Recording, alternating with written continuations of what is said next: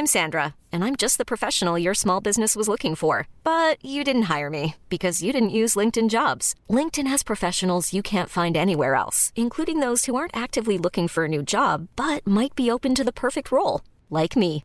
In a given month, over 70% of LinkedIn users don't visit other leading job sites. So if you're not looking on LinkedIn, you'll miss out on great candidates like Sandra. Start hiring professionals like a professional. Post your free job on linkedin.com/achieve today. Millions of people have lost weight with personalized plans from Noom, like Evan, who can't stand salads and still lost 50 pounds. Salads, generally, for most people, are the easy button, right? For me, that wasn't an option. I never really was a salad guy. That's just not who I am. But Noom worked for me. Get your personalized plan today at Noom.com. Real Noom user compensated to provide their story. In four weeks, the typical Noom user can expect to lose one to two pounds per week. Individual results may vary.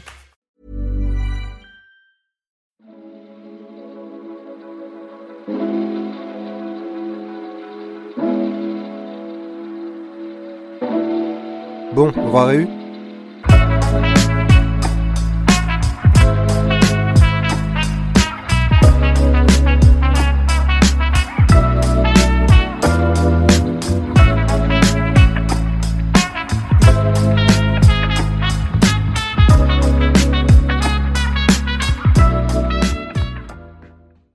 Oui, j'étais au lycée et comme tous les lycéens, j'adorais Aronofsky parce que c'était dark et ça parlait de drogue.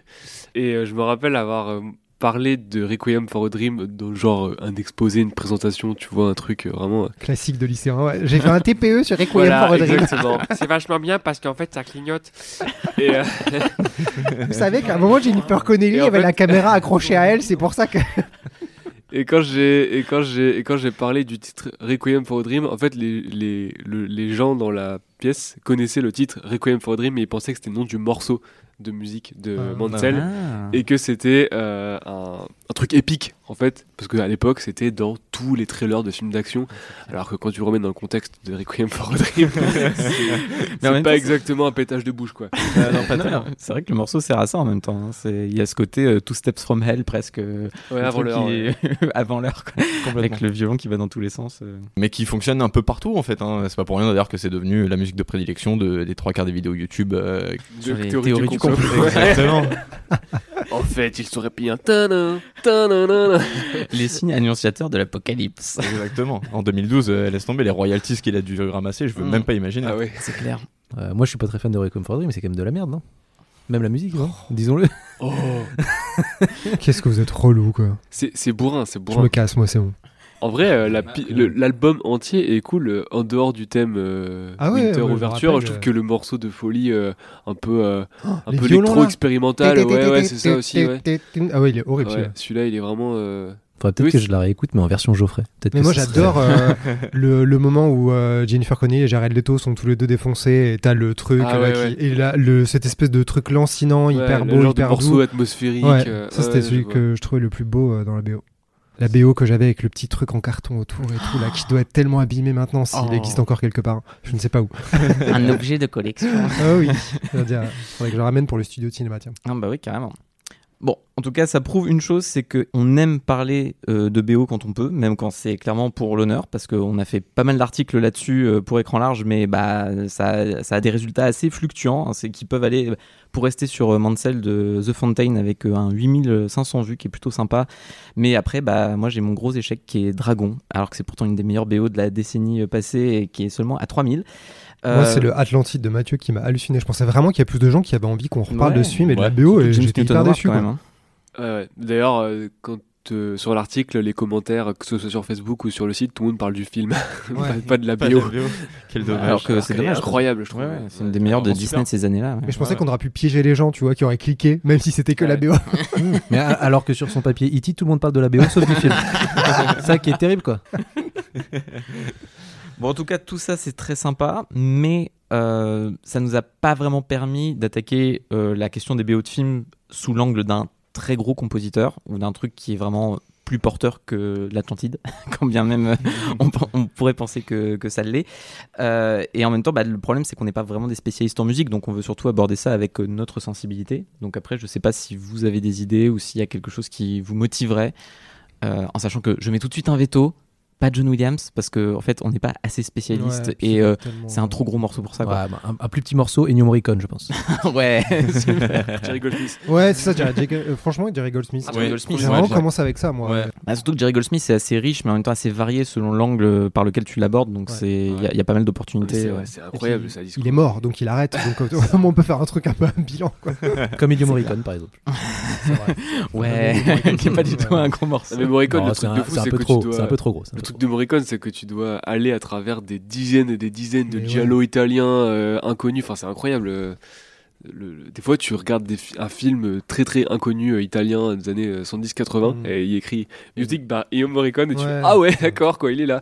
Bah, C'était le truc, c'est qu'il y avait, euh, il y avait pas de filtre. Enfin, c'était, euh, ça allait de tous les types. Il y avait pas de, de classification des films entre guillemets. Il y avait pas de hiérarchie et c'est ça qui rendait aussi, qui a aussi Ouais. rendu la carrière de Morricone. Il a fait incroyable. quelques BO de malades pour des giallo euh, pas si connus euh, qui sont vraiment sublimes, quoi. Donc, Mm. Et il a fait Mission to Mars, qui est une BO absolument dingue. Merci. Franchement, peu importe ce qu'on pense du film, la BO du film est géniale. Ouais, sinon, il a fait les 8 salopards. D'ailleurs, euh, Oui, quel oui. papier, quel papier sur le site. Tu veux, arrêtera rapp- tu veux rappeler le nombre de vues peut-être? Euh, non, mais je, je crois que c'était 9700. quelque Ah, chose Genre, au hasard. Euh, au hasard, tout à fait au hasard. 9700, Il est 1756. je crois. 28. Ah, 57 Tant qu'on fait pas un truc sur Alexandre Desplat, en tout cas, ça me bat. Bah, à part dire, il y a du piano Hmm. et c'est bien. Et tout le monde se l'arrache. Et il est français. Non, en plus c'est méchant parce que des plats peut faire du très bon comme il peut faire du Très plat. Du très plat. Oh, oh. Ouais, oui, on est là pour, euh, Merci. on est là pour Oh là faire là rire, là là. hein, Pour tout simplement, hein, évidemment. Oui. À l'instar du monsieur, je vais mettre les pieds dans le plat. Est-ce que le sujet, ce serait pas Hans Zimmer? Parce que bon, c'est le cas euh, ultime, mais il y a tellement de manières de l'aborder que finalement, euh, ça reste quand même assez large. Et puis surtout, il, il a fait un cinéma qui est globalement le cinéma qui nous parle aussi, euh, du gros blockbuster, du cinéma de super-héros, euh, plein de choses Oui, puis je parlent. pense que quand tu parles de compositeur à n'importe qui, euh, souvent t'as John Williams et Hans Zimmer qui doit pas être loin. Donc en fait, c'est assez reconnaissable. T'as plein de titres hyper connus, encore aujourd'hui dans l'actu.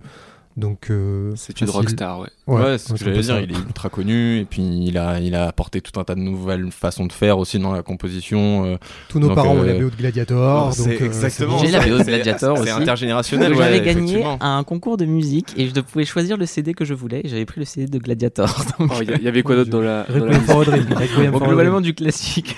C'est pour ça que je m'étais tourné vers Gladiator.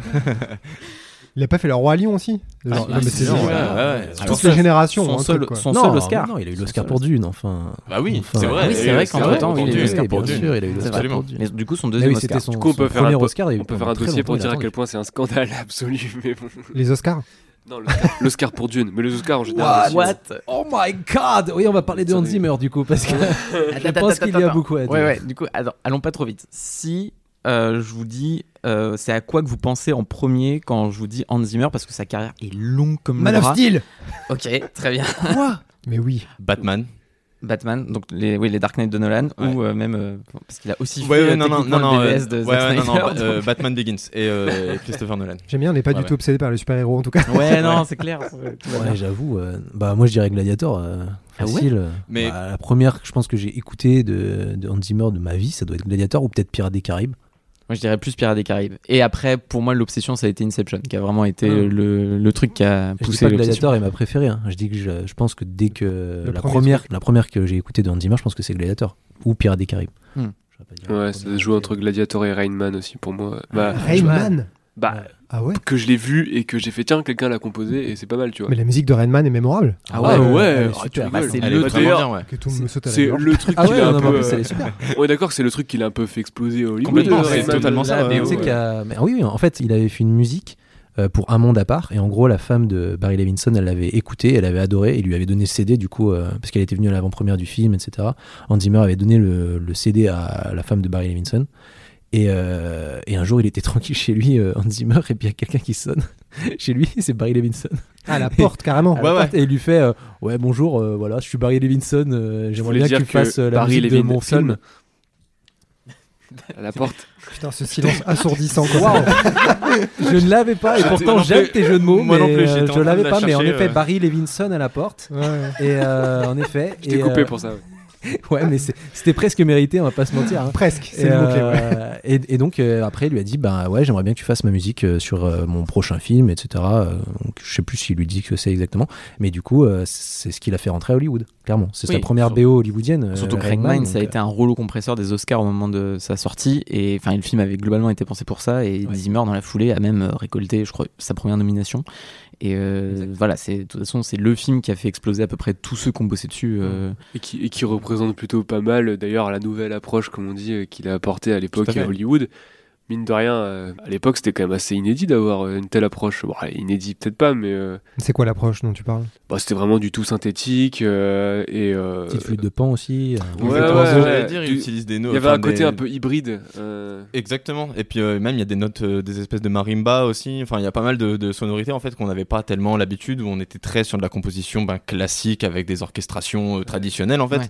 Euh, c'est quelque chose ouais, qu'il avait qu'il avait amené via Rain Man et qui ensuite a fait est devenu plus ou moins sa marque de fabrique. Oui, c'est ça. Après, bon, c'était pas inédit non plus d'avoir. Enfin, je veux dire, Non, à bien l'époque, sûr il y que avait déjà Tangerine Dream et tout, bien sûr, faut pas, tu vois. Tout à fait. dire, Non, euh, mais là, euh, hollywoodien, euh, de, de ouais, gros films mainstream. et- vraiment, il y a le côté, ça part un peu. Enfin, franchement, là, la- le on parle du côté rockstar, il y avait déjà ça un peu de Rain Man. Euh, le, le dernier, là, euh, Living ou je sais pas quoi, euh, je sais plus comment s'appelle la dernière piste, mais euh, il y a, on dirait presque du Sister of Mercy, quoi, à ce niveau. C'est Mm. c'est- c'est vraiment. euh, ça part vraiment en- quasiment, ouais, en pop rock euh, de cette Mm. époque-là. euh. En sachant que c'est de là qu'il vient à la base, puisque bon, beaucoup l'ont redit, mais euh, ses premières collaborations c'était avec les Buggles, et, euh, et que d'ailleurs on le voit dans le fameux clip euh, de Video Kill de Radio Stars, alors qu'en vrai il n'était pas vraiment au clavier des Buggles, il était collaborateur avec eux, mais le clavier euh, des, des Buggles n'était pas là au moment du clip, donc du coup c'est lui qui apparaît. Et comme c'est quand même le premier clip euh, qui a fait euh, l'histoire de MTV, euh, c'est devenu assez mythique, et c'est encore plus mythique aujourd'hui de voir euh, que bah voilà en fait ce mec là euh, aujourd'hui à limite le contrôle total sur ce qu'est euh, la musique à Hollywood Mm. et euh, qui vient justement de, de ce background là donc c'est d'autant plus intéressant et ce qui prouve aussi il y a d'ailleurs beaucoup disent à quel point ce clip là est fondateur parce que finalement tous ceux qui ont bossé dessus sont, sont des gens qui ont eu un impact de fou sur l'industrie de la musique au global Après, moi, par contre, je reviens sur ce que Alex a dit euh, par rapport à Gladiator. Euh, C'est-à-dire que moi, tu me dis Hans Zimmer, la première chose à laquelle je pense, c'est tout de suite Batman et Man of Steel, là où je suis d'accord avec Geoffrey. Mais par contre, euh, ben, la première fois où, en tout cas, sa musique m'a interpellé et où, justement, un peu comme Mathieu, au générique, j'ai vu que bah, c'était ce, ce certain Hans Zimmer. Je me suis dit, ok, d'accord, ce gars-là, je le connais pas, mais par contre, sa musique m'interpelle. Et c'est seulement après, ben ouais, avec ben, toute la vibe des Christopher Nolan, Inception, euh, Batman, etc., que là véritablement, ben, non seulement il est devenu ultra connu, et puis ben moi aussi, euh, tout de suite, j'ai re- reconnu son style, quoi. Mais c'est vrai que par contre, Gladiator ou La Ligne Rouge, enfin tout ce début des années 2000, c'est à ce moment-là aussi où la musique de Hans Zimmer, en tout cas, s'est révélée à, mes oreilles, et quand euh, que j'ai commencé ben, à, y faire un petit peu plus attention, quoi. Bah, de toute façon, pour moi, c'est même essentiel parce que en, tant que bébé des années 2000, euh, en fait, moi, mes, mes oreilles ont été euh, bercées par ça. Et en fait, ce qui est passionnant, c'est surtout de voir à quel point, quand moi, je parlais de l'obsession que j'ai pour Inception, c'est surtout que euh, pour moi, Zimmer, il m'a amené aussi vers cette transition qu'a eu la musique de film et qu'il a majoritairement apporté, de passer de l'orchestral, mais déjà de l'orchestral assez euh, retouché, assez samplé, qui est déjà une vibe électro, même dans la manière qu'elle a d'être pensée par des, des structures assez simples qui sont répétées ad nauseam et qui se complètent les unes les autres, que tu as dans Pirates des Caraïbes et qui m'a fait kiffer à l'époque. Et après, tu as le côté beaucoup plus synthétique de Inception, qui pour moi est le truc qui m'a fait péter un câble à l'époque, parce que moi j'ai ce souvenir, tu vois, extrêmement ému d'ailleurs de débarquer devant Inception, de pas savoir ce que je vais voir, et tu as ces cuivres euh, avec ces touches de piano qui émergent du tréfond du, du, mix, du mixage, tu vois, comme si ça venait vraiment de très loin et qui emplit la pièce de cinéma euh, Mhm. petit à petit jusqu'à complètement te, te, te- vraiment t'envelopper quoi. Et tu te dis déjà, là, je rentre dans quelque chose de, de différent. Et on en reparlera peut-être après, mais pour moi, la BO d'Inception, elle a ce truc où elle est tellement en accord avec le concept que Nolan impose sur le film que du coup, tu ne peux que l'intellectualiser et quand bien même elle est avant tout viscérale et pas tellement mélodique, euh, ça marche super bien dans les émotions que ça te fait ressentir.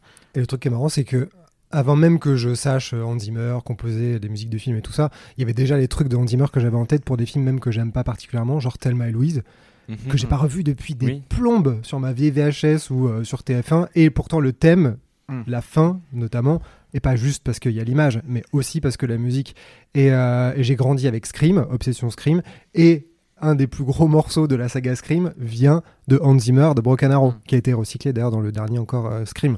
Donc c'est marrant, en fait, il était toujours un peu là, même peut-être avant même qu'on puisse se dire, ok, la musique de film, ok, il y a la même personne qui est le point commun entre plusieurs BO. J'aime beaucoup certains morceaux de Mission Impossible 2. Ouais. J'aime beaucoup la musique de Hannibal et c'est lui aussi, tu vois, les- Ouais, ouais. il fait des ponts entre des films et à des moments où il y a juste un thème ou un, un- une mélodie que j'aimais beaucoup et des années après, je me suis dit, Au bah, bah, en fait, le dénominateur commun. Impossible 2. Non, mais attends, quand Naya s'injecte avec la piste Ah, mais j'adore, Inj- hein, Injection, j'adore, c'est- c'est pas possible, c'est le truc où il y a aucun autre compositeur, je pense, autant à Hollywood, où tu, vraiment tu peux regarder un film, euh, tu sais, comme ça dans ton canapé, et tu te dis, tiens, c'est une vibe un peu, un peu de Zimmer, mais euh, tu, tu remets pas sur le moment, et puis tu vois le générique et tu fais, ah bah d'accord, bah, c'était, c'était lui, ou c'était un de ses, un de ses apprentis. Enfin, il y a, y a ce truc où c'est.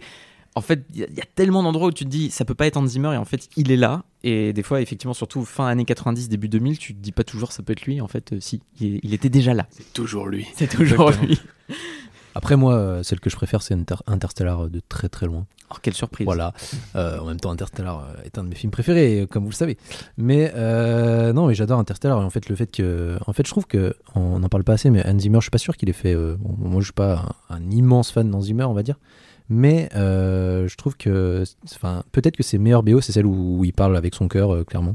Ah, entre, Oh, c'est beau comme Ah, tu non, mais- parles. non mais tu vois genre euh, le roi lion c'est ce qu'il racontait. Le roi lion au fond il savait pas trop quoi, ce qu'il allait faire. Il savait pas s'il allait accepter de la faire. Et au final euh, il a lu le, le, scr- le- le scénario. Et il s'est dit en fait euh, c'est pas une histoire d'animation. C'est l'histoire d'un d'un père et d'un fils tout simplement c'est l'histoire de la vie, exactement. non mais, non, mais en plus, oui, bah, c'est tous retenu de le dire là quand même. l'histoire de la vie. Oui, voilà. Non, mais euh, oui, euh, clairement. Non, mais en fait, euh, c'est intéressant quand il dit après qu'il a fait une sorte de requiem pour son père que lui-même a perdu assez jeune dans sa vie, dans sa jeunesse, quoi. Et, euh, et euh, quand il quand il fait cette BO, il l'a fait plus ou moins pour sa fille d'une certaine manière parce que comme ça, il peut l'emmener dans une, dans les- aux avant-premières avec lui parce que sinon, on peut pas trop venir. euh, Tellement venir cet voir. argument de merde mais de tous les moi. artistes qui disent Moi je fais le film pour mes enfants. Ouais, Ah, Nathalie vois- Portman Non. Thor. non mais quand après tu vois c'est c'est intéressant de voir le parallèle plus tard avec Interstellar quand il dit bah en fait je vais faire une musique un peu par rapport à ma relation avec mon fils Hmm. même si le film Interstellar est plus sur euh, une relation père-fille Hmm. mais euh, du coup il va chercher quelque chose de nouveau et il va chercher quelque chose peut-être qu'il serait pas allé chercher autrement que s'il l'avait pensé euh, par rapport à lui-même par rapport à son vécu mais en tant que père Oui. pas juste en tant qu'artiste etc et ça je trouve que c'est très beau et donc, quand il va chercher l'orgue avec euh, le, colla- le- le collaborateur qui a fait l'orgue je sais plus comment il s'appelle Roger euh, ou un truc comme ça euh, et que derrière ils font euh, bah, il va chercher des notes qui sont enfin j'avais jamais entendu euh, un orgue jouer comme ça dans un film quoi euh, clairement. Et quand ça explose quand il est quand ils sont dans les champs de maïs au tout début etc quand ils sont ensuite quand il va décoller quand ils sont plus tard sur en train de de- d'essayer de de, de s'accrocher à un vaisseau etc alors que Matt Damon a fait des conneries Euh, voilà enfin je, je suis bien en fait- l'euphémisme. Matt Damon a fait des conneries. Ça, ça, une plus grosse arnaque du monde où l'album, quand il était sorti et je l'avais acheté, Et ne pas- contenait pas No Time for Caution, qui est le morceau. Quand, quand t'as vu le film, c'est le truc qui t'obsède. Ah oui, voilà. Je m'écoute toute la BO, je fais, mais putain, le morceau, il est pas dedans. Et c'est Dimmer lui-même qui a dit après, euh, désolé, euh, on l'a pas mis dedans, mais on va le rajouter en, numérique pour tout le monde parce que c'est pas normal qu'on le les droit à un super code cadeau. Oui, voilà, c'est ça. Parce que immense arnaque, alors que c'est le morceau que tout le monde retient de la BO. C'est ça, mais même après, il y a le morceau, tu sais, Mountains, là où t'as, bah, ils, sont, Oui. ils sont sur la planète d'eau, et puis le petit tic-tac, mais en même temps, ça peut être des gouttes d'eau, tac-tac, et t'es t'es dedans, etc. Et puis d'un coup, le qui, qui est un peu une barre de fabrique, on va pas se mentir. mais euh, mais euh, quand même, il y a un truc en fait qui s'accroche aussi avec l'image, la manière dont, dont la, dont la BO a été conçue, plus ou moins en amont un peu du, du film, et en même temps euh, a été coordonnée pendant euh, le. Enfin, pendant le film aussi, et puis tout- tous les, tous les changements qu'ils ont fait au fur et à mesure. euh, avec euh, bah, le joueur d'orgue, euh, avec Nolan lui-même, etc., pour que- aller coordonner. Quoi. Ce que tu dis là, moi, c'est toujours un peu le souci que j'ai avec Zimmer, c'est que j'ai toujours l'impression que Zimmer est au meilleur quand il est vraiment poussé par des réalisateurs qui, ont, qui savent quoi faire de lui, en fait, qui l'utilisent vraiment comme un instrument et que Zimmer accepte d'être un plus ou moins manipulé. Et dans le cas d'Interstellar, la- la- l'histoire est assez connue maintenant où Nolan aurait en fait lui aurait envoyé une lettre avec juste une page de scénario sans lui donner enfin du tout le contexte de ce qu'était le film et lui dire euh, voilà c'est une page euh, autour de la relation entre un, un père et sa fille et euh, écris-moi un truc Il en une un journée père et son fils, même, un père et son fils. Mm. et écris-moi un morceau en une journée avec ça et du coup c'est comme ça qu'il a eu l'idée plutôt de se mettre au piano parce que ça lui évoquait sa propre relation avec son fils et que plus tard quand il a su qu'il y avait cette dimension spatiale et cosmique il y avait l'ajout de l'orgue mais en fait cette base humaine euh, d'Interstellar au piano c'est finalement la ritournelle qu'on a tous retenu du film, qui fait que les gens s'amusent à la jouer dans les gares euh, à travers le monde. Et, et en même temps, c'est ça qui est important, c'est que Nolan a, eu, a tout de suite pensé que s'il lui disait grosse science-fiction, Kubrick euh, et compagnie, il allait tout de suite penser à un truc qui allait beaucoup trop loin, Mm. et de ne pas oublier en fait ce cœur humain, qu'en plus le film, on, on traite souvent Nolan de quelqu'un de très cérébral, tout ça, c'est quand même de loin son film le plus euh, émotionnellement fort, et euh, il est clairement épaulé par, euh, par le- cette base de Par la piano musique, ah bah et oui. par euh, la manière dont derrière en fait tu as la- l'ajout de, de cette grandeur cosmique qui nous dépasse euh, complètement. C'est quoi le nom de la piste? C'est Stay, c'est ça, non? Alors il y a Ah oui, il y en a Stay, tellement. mais, Quand elle euh, part, mais ce, ce Quand, bah, thème vraiment, ouais, euh, c'est ça. quand il part, quand, euh, quand elle- quand il part, c'est à stay, donc c'est c'est très doux au tout début, puis d'un coup, à Ouais, partir du moment où il y a le décollage, ça, t'emporte, etc. Et puis même, enfin, de toute façon, de la manière dont le, dont le montage est fait à ce moment-là, au- au- au-delà de la musique, on va pas parler de- d'Interstellar, mais euh, si Non, on on pourrait, empêcher. pas. Mais euh, non, mais euh, le montage qui est très très rapide au final, le décollage, on va pas le Mm. voir se préparer tac tac. euh, Il part euh, en voiture euh, de, de, de, de sa ferme, Mm. et puis euh, et puis il est déjà en train de Ça, décoller. c'est une des euh, meilleures idées du film d'ailleurs. et, Ouais, euh, et puis, ça y est, tellement on- génial. on, a- on démarre quoi. Ça y est. Mm. Et Ouais, c'est la, ça. la musique, elle est folle derrière. que ce Même morceau est déchirant quand même. tous les instruments, enfin toutes les pas les, les instruments, les ils cherchent aussi les bruitages. Il y a toute cette piste un peu avec euh, les bruits de la nature euh, quand ils sont dans l'espace, Oui. euh, etc. Je, je, con- je conseille euh, No Time for Caution pour faire un créneau. C'est la meilleure euh, piste. Déjà testé et C'est- approuvé. euh, quoi, c'était- Il m'attendait tellement pas. Maintenant, j'ai trouvé savoir à quel moment. Pour faire un créneau. Un créneau de l'enfer. Quelqu'un quelqu'un m'a mis ce morceau dans la voiture Pour t'aider Intentionnellement pour se foutre de ma gueule, je pense. Mais ça marchait très bien. c'est ouf, meilleure idée du monde. Est-ce que ça a bien fini ce créneau ou pas Ouais, est-ce que le créneau a bien fini? Oui, oui, oui, oui. Il y a rien qui a explosé? Non, on n'a pas tourné non plus. euh, Peut-être à queue a priori. Vous avez ch- ils ont changé de place. Ils sont partis. euh, Mais je pense que tu disais sur euh, parfois il est poussé par des réals euh, et parfois il fait euh, des trucs lambda. C'est en fait, euh, je pense, que c'est à l'image de tout un tas de films. Quand tu regardes sa filmo qui est hallucinante sur Wikipédia, on l'a regardé là. Il y a plein de films qu'on a oubliés. Il y a plein de films qui sont oubliables. Il y a des trucs que lui-même a fait en se disant je m'en foutais un peu, c'était pour le fun. Plein de films sont faits par des gens où tout le monde a un peu des yes man et yes woman et lui comme les autres. C'est pour ça que c'est assez étonnant dans sa carrière finalement. Il y a des tonnes et des tonnes de films et quand on doit lister ceux dont on se souvient vraiment, il y en a pas tant que ça et peut-être tant mieux parce qu'en fait il peut pas de la même manière qu'un réal, enfin regarde Woody Allen, tu vois, il peut pas, il fait pas que des bons films chaque année. Et François Ozon non plus, tu vois, les gens qui travaillent constamment comme ça, tu dis, il y a un moment l'inspiration. Quelqu'un me disait, mais Hans Zimmer compose vraiment toutes ses BO. Alors je sais que c'est un vaste sujet, mais même si on considère Non. à une époque qu'il faisait toutes ses BO, t'imagines si t'en composes plusieurs fois par an, comment tu peux te renouveler, comment tu peux retrouver une espèce d'étincelle magique, même à chaque fois si tu as un truc à raconter, que t'as un fils, t'as un père, voilà, t'as des frères, des sœurs, j'imagine qu'à chaque fois c'est- ça t'aide, mais mais il y a un moment, t'es t'es un peu en, de réservoir. de le- famille au bout d'un moment. ton réservoir est un peu vite, quoi. Ça doit rester un peu exceptionnel. Ouais, mais je pense que c'est un peu plus compliqué que ça parce que que tu sois, enfin, tu vois, la question de la qualité du réalisateur, euh, en fait, quelle que soit sa place d'auteur ou ce genre de choses-là, je pense que la musique, mais au même domaine que, enfin, d'autres choses que des fois un réalisateur maîtrise pas, comme genre les effets spéciaux, euh, c'est super problématique. Je pense quand un, un réalisateur sait pas ce qu'il veut ou Mm. qu'il sait pas justement comment il va collaborer. Et je pense que là où Zimmer s'est pas mal démarqué quand même, c'est qu'il a su justement apprendre, lui, à mettre beaucoup d'eau dans son vin et à collaborer au mieux avec certains artistes. Et en fait, des fois, ça donne des trucs euh, bof, tu vois, et, surtout, il lui apprend à travailler mal dans l'urgence. Et du coup, ça aide globalement euh, ça à rassurer des réalisateurs qui sont déjà dans, tu vois, à gérer 10 000 trucs en même temps sur des films parfois un peu euh, chaotiques. Et des fois, ça donne des collaborations comme celle avec euh, Nolan ou avec euh, même, même Malik, tu vois, dans le, sur la ligne rouge. Ça a été méga chaotique, mais le résultat qui en émerge, euh, tu peux te dire qu'il dépend autant en fait de Zimmer que de ce que Malik lui voulait. Je pense que tu, en fait, Zimmer c'est le cas parfait où il se présente un peu quand même comme une toile blanche et il Mhm. attend de voir euh, comment le réalisateur va lui euh, y imprégner des choses en fait.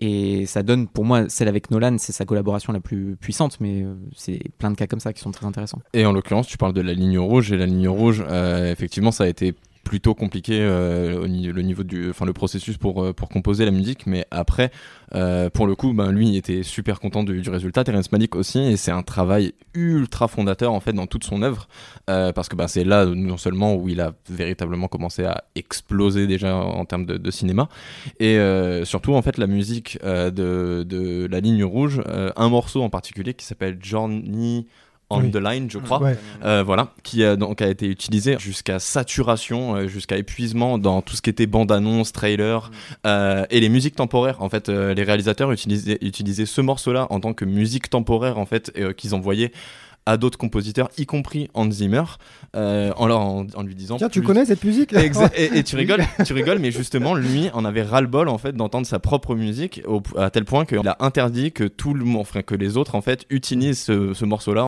en tant que musique temporaire ou en tant que musique de trailer parce qu'il en avait ras-le-bol. Ce qui est Et, euh, ironique puisqu'il l'a réutilisé plus tard sur ce qui 12 est- Years a Slave. Absolument, absolument. Mais en tout cas, ouais, c'est c'est c'est le le- l'œuvre de musique qui, qui l'a vraiment fait exploser et qui ensuite a fait que sa musique s'est déclinée et a fait qu'elle se ressemblait de plus en plus parce que ben il a il a, il a percé quoi.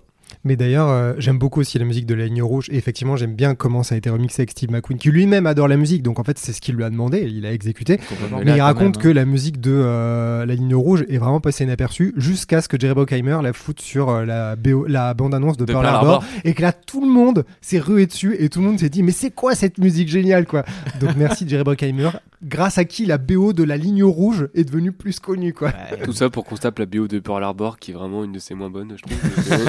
Alors, en à défenseur euh, de film, non notre euh, Michael Bay, euh, je dois admettre que la BO de Pearl Harbor n'est Ah, pas euh, si parmi les meilleurs travaux c'est de cette BO. Non, après le morceau d'intro, je l'aime C'est- plutôt ouais, j'allais dire, il y a le morceau d'intro. Ouais. Le morceau d'intro avec le petit plus soleil là, le morceau qui se d'intro, mais lève il y et a un- tout, il y a un morceau qui est. et le petit biplan, moi j'aime bien. Ah, Je qu'il y a un truc qui se passe. bah, quand le morceau d'intro, c'est pas le même qui est utilisé pendant le fameux débarquement justement. Euh, Non, non, c'est vraiment une petite. euh, Genre, Alex, il il le le film, quoi. Je ne crois pas. Ah non, non, non, Pearl Harbor. Non, non, un euh, petit, petit démarrage au 15 piano ultra lyrique et je pense que là aussi d'ailleurs ils ont dû utiliser euh, la ligne rouge comme base. euh, Ouais, ouais, bah, euh, le, le thème principal de Pearl Harbor, euh, Oui, celui voilà. au violon, là, c'est le même à l'identique que celui Ouais, voilà, et bah, c'est là-dessus que démarre le film. Donc, déjà, t'es en mode euh, ça va être ultra lyrique, euh, ultra vénère, et puis après, là, c'est Michael Bay, donc ils mettent du sang dans, dans des bouteilles de coca et let's go. Pour revenir à un vrai cinéaste, c'est hyper intéressant. Bam Ouch. Petite balle perdue là. C'est une blague, bien sûr. C'est hyper intéressant que, euh, que ce soit avec la ligne rouge, parce que parce que c'est un peu son The Surface of the Sun à lui, quoi. Vraiment le truc euh, Mhm. qui a été repris à toutes les sauces. Quand on, ça a jamais été trop explicité, mais quand on sait la façon dont leur- la collaboration entre Malik et euh, et euh, Zimmer s'est faite, enfin lui en interview, euh, il explique plus ou moins qu'ils se sont plus ou moins battus pour savoir. euh, lequel allait présider au processus créatif de l'autre quoi c'est assez c'est c'est vraiment étrange parce que Malik avait écrit une narration mais en fait euh, lui il voulait aller après ou avant enfin je me rappelle plus exactement Même- Malik avait écrit une narration. De... euh, je crois oui. Bon, après ça reste un- le film peut-être le plus accessible de Certes. sa filmo donc euh, Mais, oui, était oui. dû être tellement coupé au montage et tout que. Oui, enfin, oui J'imagine même de pas la narration lui, euh, entre le début quand il a demandé la musique et le résultat. Bah, et puis il y a un peu ce fantasme d'ailleurs de tout ce qui est, autant dans le film que pour ce qui est de la musique, euh, a été laissé sur le banc de montage. Ouais. Mais ouais, du coup, euh, c'est super intéressant que ce morceau-là soit parmi ceux. Enfin, à cette époque-là, soit parmi ceux qui étaient le plus identifiés de Zimmer. Bon, par la suite, les plus identifiés, c'est Mm. devenu euh, les Nolan, etc. Mais, euh, mais ouais, c'est assez ironique, sachant que euh, à la base, ça a été produit. par des gens justement qui se demandaient quel rôle allait Ouais. avoir cette musique dans le film. C'est assez amusant. Mais c'est marrant, euh, en interview, euh, il y a eu pas mal évidemment d'interviews où Nolan et euh, Zimmer sont interrogés l'un sur l'autre. Et une interview où Nolan, on lui demande où on a l'impression que votre collaboration avec Hans Zimmer, elle est un peu idéale et que vous entendez merveilleusement? Et il dit de l'extérieur, ça donne ça comme impression, mais en fait, on s'entend très bien dans le travail, mais on est comme chien et chat, on n'arrête pas de débattre, on n'est jamais d'accord. Il y a beaucoup de passion, beaucoup d'envie, donc c'est tout le temps tendu, mais de la meilleure des manières. Mhm. Donc c'est aussi peut-être pour ça, comme tu disais Antoine, le côté on te commande une musique, on ne fait pas forcément beaucoup de retours, c'est un peu de l'exécution, le truc cool.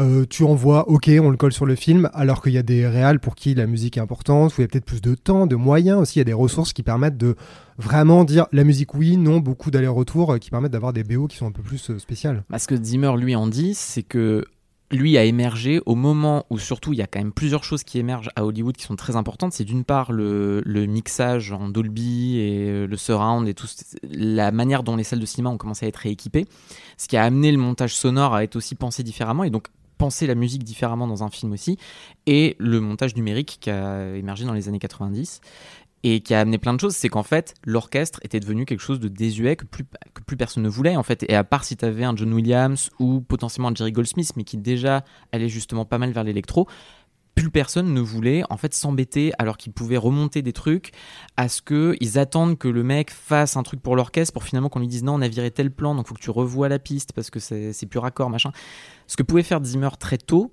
et il l'a fait très vite parce que ça a été l'un des premiers à avoir le réflexe de sampler euh, des orchestres. Il a notamment samplé l'orchestre de Londres dès les années 90, ce qui aujourd'hui est une évidence pour beaucoup de compositeurs, mais qui ne l'était pas à l'époque. Euh, c'est ça qui lui a permis, en fait, justement, de, créer ce truc où il pouvait tout faire quasiment par ordinateur.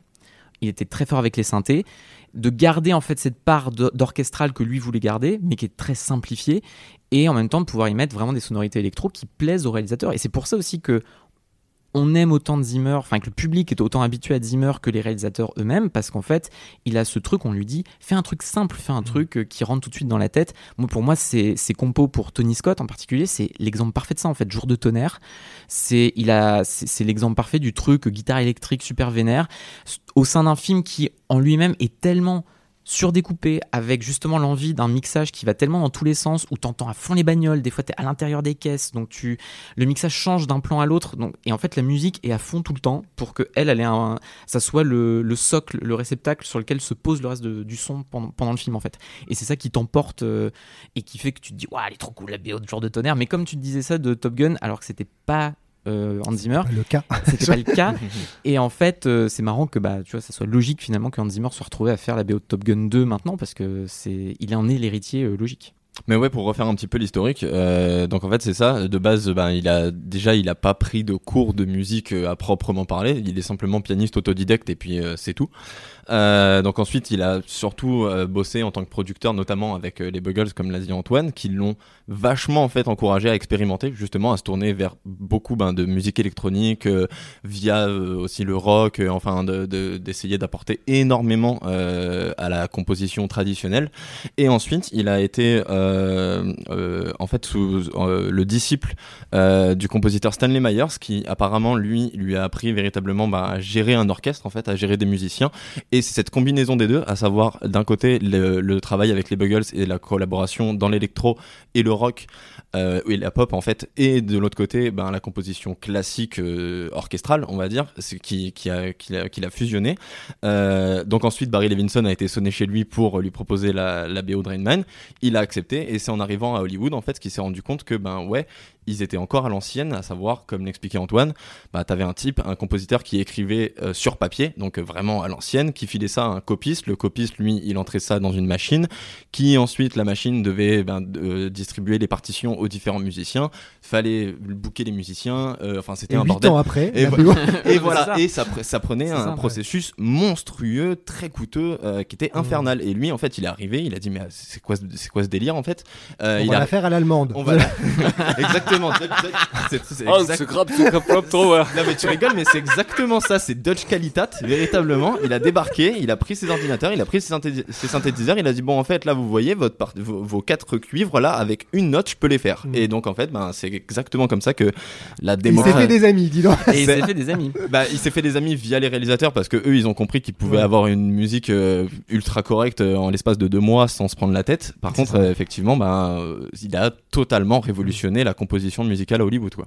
Il y a un truc intéressant par rapport à ce que disait Alex tout à l'heure sur euh, le fait que euh, les mélodies, les trucs simples auxquels il revient, Interstellar, la page qui est celle de la relation euh, père-fille ou fils plutôt que l'espace, c'est sur Man of Steel quand il voulait pas trop faire la BO au début. Il avait clairement pas envie parce qu'il est trop fan de John Williams. Il sortait, il était entre les deux Dark Knight, Dark Knight et Rises, et il était hyper bloqué à l'idée de faire un truc comme John Williams, d'être potentiellement, il voulait surtout pas réutiliser ses musiques, ne surtout pas avoir les thèmes dans le film. Ouais. Il voulait pas qu'il y ait le côté tu rentres dans le thème, tu le reconnais, donc t'es au cinéma. Il voulait un truc, il savait pas quoi en faire. Mhm. Et il raconte à quel point il a galéré particulièrement sur ce film et qu'un jour euh, Zack Snyder il disait non mais t'inquiète ça va aller, tu sais c'est qu'un film, il faut se calmer, enfin vraiment faire un truc. Et. Zack Snyder, un jour. C'est qu'un film, t'inquiète, bro. C'est juste pire- Superman, Ouais, tu vois, quoi. Je trouve ça vachement, cool de sa part. Il, vraiment, nul. raconte à quel point il était là pour le calmer, pour l'aider à lutter contre ses démons, parce qu'il était un peu euh, l'angoisse de la page blanche. Tu vois, il avait un peu du mal à composer. En plus de, du fait qu'il est apparemment vachement dans la procrastination. Il dit qu'il est souvent à, à rendre les trucs vachement en retard et tout. C'est drôle. Tellement pas étonnant, ouais, en plus. Et, euh, et un jour, euh, Zack Snyder lui dit Bon, bah, t'en es où Euh, Donc, il dit Bon, j'ai quelques gribouillis et tout. Ok, je viens écouter ça. Et du coup, il s'est mis sur son piano. Il avait le début du thème de Superman, Mhm. Mais il a joué, il dit de manière très maladroite. Il y a plein de fautes et tout. Et le truc a vraiment démarré avec ça. Et c'est un des plus beaux trucs de Man of Steel c'est ce thème tout simple. Et globalement, dans sa BO, je trouve que les meilleurs moments sont ceux où il revient quelque chose de très simple, une mélodie simple, pas de tambour, pas de truc de tous les côtés, pas plein de bordel, tu vois. Tambour Pas de dans tambour Man dans of Man of Steel. Non, non, attendez, ça c'est une des parties. C'est une des parties parce que dans plein de ces BO, t'as les deux facettes, je trouve. T'as le côté ultra bourrin et des trucs beaucoup plus sobres, beaucoup plus simples. Dans euh, Widows de Steve McQueen, t'as pareil. Hmm. Je trouve qu'il n'y a que le côté euh, gentil et doux qui marche. Alors que dans Man of Steel, je trouve qu'il réussit à faire les deux. Le morceau arcade de Man of Steel, Ouais. je trouve que c'est une bombe atomique. Tout à fait. Et je trouve que c'est une des rares BO où il arrive vraiment à composer à la fois dans l'intime des trucs très mélodiques, très doux, un peu romantiques et tout, et euh, du pur bourrin spectacle. Et même quand il fout les potards au max et que c'est un peu too much, je trouve que tu trouves toujours quand même. Tu retrouves toujours un petit chemin de, mélodie, tu t'arrives à t'accrocher à des choses, c'est pas du bruit quoi.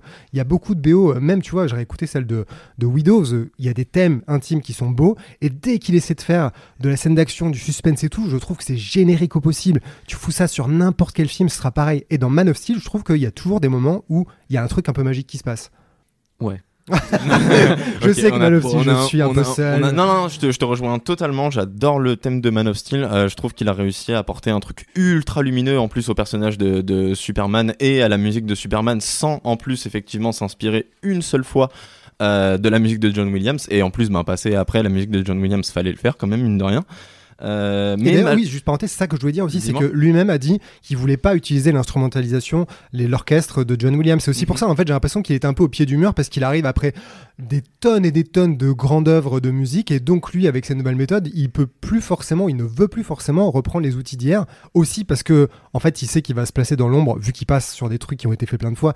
Les Batman, les Superman, même euh, euh, même Dune ou des trucs quand même où t'as beaucoup de, il y a beaucoup de passifs Tout quoi. Donc Et- euh, bah, du coup, il est obligé de faire un truc un peu nouveau et donc de plus être sur les tambours et de plus être sur certains trucs que Et c'est avant. exactement ça. Et, euh, et cette réinvention qu'il a déjà fait effectivement avec Batman, euh, où ben, le thème de Danny Elfman a complètement été euh, éclipsé pour revenir à quelque chose d'encore plus noir, encore plus sombre. Là, ben, on retrouve malgré tout cette lumière qu'incarne véritablement Superman, mais toujours ben, très avec cet esprit. Ben, Snyderien véritablement, c'est-à-dire que le film, je trouve que en termes d'am- en, tra- en termes d'atmosphère, euh, comme, rien du coup. bah non, mais il est, il, bah, il est capable justement d'être très puissant, très dur, euh, très brutal, typiquement dans les scènes d'action ou les scènes de combat, mais il a ce côté très lumineux, très doux, très simple, en fait, comme le dit Geoffrey. Bah ouais, le thème Quand- de Superman, moment, c'est juste des notes de piano. Quoi, Exactement, et, le- et ça, tu le retrouves dans le tout dernier morceau, euh, avant que ben, il explose, quand il va se rendre sur la tombe de son père et il discute avec sa mère, où tu as la simple mélodie du piano et le thème au fur et à mesure augmente et augmente et augmente jusqu'à l'explosion à la fin avec le, générique. Et, euh, et je trouve que c'est super efficace sur Man of Steel.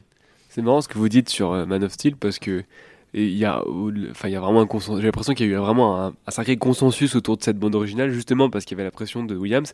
Et si je dis pas de bêtises, je crois qu'il a mis un, morceau, un extrait d'une de ses partitions où il y avait le thème de Superman avant la sortie du film, euh, parmi la promo. et Il y avait un peu ce truc du, euh, regardez, euh, on a fait un thème qui est bien, tu vois. Et euh, alors que paradoxalement, quand tu lis un peu la presse spécialisée dans la musique de films aux États-Unis, c'était déjà très controversé avec euh, la trilogie euh, Dark Knight, Mhm. mais alors c'est à partir de là qu'il a commencé à se faire exploser par la critique. Enfin, j'ai lu des textes, mais des en même trucs. temps, la critique, c'est que des connards, on, a- on s'en bat les couilles. Oui, hein. c'est vrai. Servent à rien. Non, mais à part critiquer. tu vois, selon eux, et euh, en la réécoutant, je vois vraiment ce qu'ils veulent dire, même si moi aussi, à l'époque, j'avais trouvé ça très galvanisant. Enfin, je continue à trouver ça assez galvanisant. Euh, que bah, en fait c'est vraiment la méthode Zimmer poussée à son ultra paroxysme Mm. euh, dans le sens où les, les au-delà du thème au piano c'est vraiment euh, enfin on a vraiment l'impression d'écouter que du sample le fameux brass brass sample là la même note cinq fois et toujours le même sample et vu que eux ils critiquent surtout le mixage que Mm. Tous ces morceaux de sample se ressemblent tellement que on a vraiment l'impression que c'est un morceau d'électro maquillé en truc orchestral et que ça fait pas du tout illusion une seule seconde. Au-delà de ça, et c'est là qu'on a commencé à vraiment, enfin il y a eu commencé à avoir des articles et beaucoup de gens ont commencé à mettre en question euh, la méthode du euh, je travaille avec beaucoup beaucoup de gens Mm. et c'est beaucoup beaucoup de gens commencent à prendre beaucoup beaucoup de place dans euh, ce qu'ils composent, notamment les percus de dingue que par la suite Junkie XL s'est fait euh, a fait sa spécialité alors que lui était orchestrateur, je crois, un truc comme ça. Oui, musique additionnelle, mais bon, Oui, euh, voilà, bon, on c'est- voilà. plus ou moins derrière ce que ça veut dire. Quoi. Et euh, du coup, ouais, c'est vraiment. bah, J'ai lu des trucs. Mais est-ce que c'est pas l'équivalent des réalisateurs de deuxième équipe où on dit oh le film il est trop bien sauf que les scènes d'action sont faites par un autre et ça tout le monde trouve que c'est Dans normal tous les cas, dans tous les cas, c'est les mêmes. dans cette telle machine. Après c'est marrant quand même c'est à l'époque où il commence à faire beaucoup de Batman et Superman que là les gens commencent à se réveiller sur son style euh, pas forcément réinventé. c'est juste qu'il arrivait tellement pas- sur le fou des, feu des Je projecteurs. Je pense que c'était pas à ce point-là jusque-là. Parce qu'en fait, la, la, la, la trilogie de Nolan, je pense qu'elle était déjà controversée parmi les mélomanes, hein, je crois. Encore une fois, euh, catégorie, enfin, je suis pas un expert de musique, hein, mais c'était je pense, sauvé par le fait qu'il y a un énorme parti pris dans The Dark Knight, qui est la l'ostinato, la note de Dark Knight et la note de, euh, de, de- du Joker. Enfin, à chaque fois, c'est vraiment une note, quoi. Mhm. Qui est donc, bah, voilà, t'adhères ou t'adhères pas, mais mine de rien, ça reste un parti pris. Mhm. Alors que dans, euh, euh, pour s'attaquer à Superman, où là, il y a un vrai thème, pour le coup, dans le sens, le fait que ce soit non seulement aussi simple, mais surtout aussi euh, bah, presque robotique, quoi, comme, euh, comme approche, euh, programmatique, te diraient ces- les mecs, les, ces détracteurs. Euh, c'est là qu'ils ont commencé à vraiment péter un câble, et surtout que c'était à la période où euh, le post-Zimmer était déjà en train de bien bien s'installer à Hollywood et à pas faire que, que du bien quoi Mhm.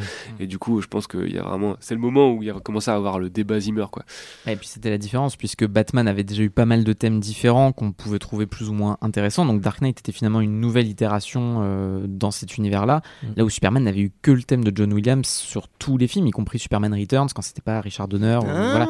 Il y Enfin, avait la série télé des années oui, 90 mais qui bon. avait un très chouette générique. Ouais, Très mais chouette tu vois, je veux dire, à ce moment-là, vraiment le thème de, de, de, de, Williams était déjà ouais, intronisé en fait, donc passer Totalement. après ça. Et en fait, je trouve ça intéressant que tu évoques ça parce que moi, c'est exactement ce que m'avait évoqué la, la BO de Man of Steel à l'époque. J'étais déjà un peu euh, à, être en- dans une forme de schizophrénie parce que je me disais, j'adore Inception, j'adore les Dark Knight, mais là pour moi, il y a un truc qui commence à clocher où effectivement ce côté aplat d'orchestre qui sont clairement faits ensemble me pose problème où tu sens qu'ils voudraient mettre une émotion que tu peux avoir par l'orchestre parce que justement t'es pas dans de l'aplat où en fait enfin c'est à dire le sample c'est le problème c'est que t'auras toujours un truc rond dans le résultat. T'auras beau avoir samplé 15 corps bah les corps vont tous sonner pareil à la fin alors que le principe d'un bel orchestre c'est que les, les corps vont pas sonner pareil en fait. C'est qu'ils seront tous ensemble et, et en fait pour le coup, du coup, ce qui me plaît dans Man of Steel, c'est plus le moment où il assume clairement, dans l'épure qu'il y met, de faire une forme de sound design.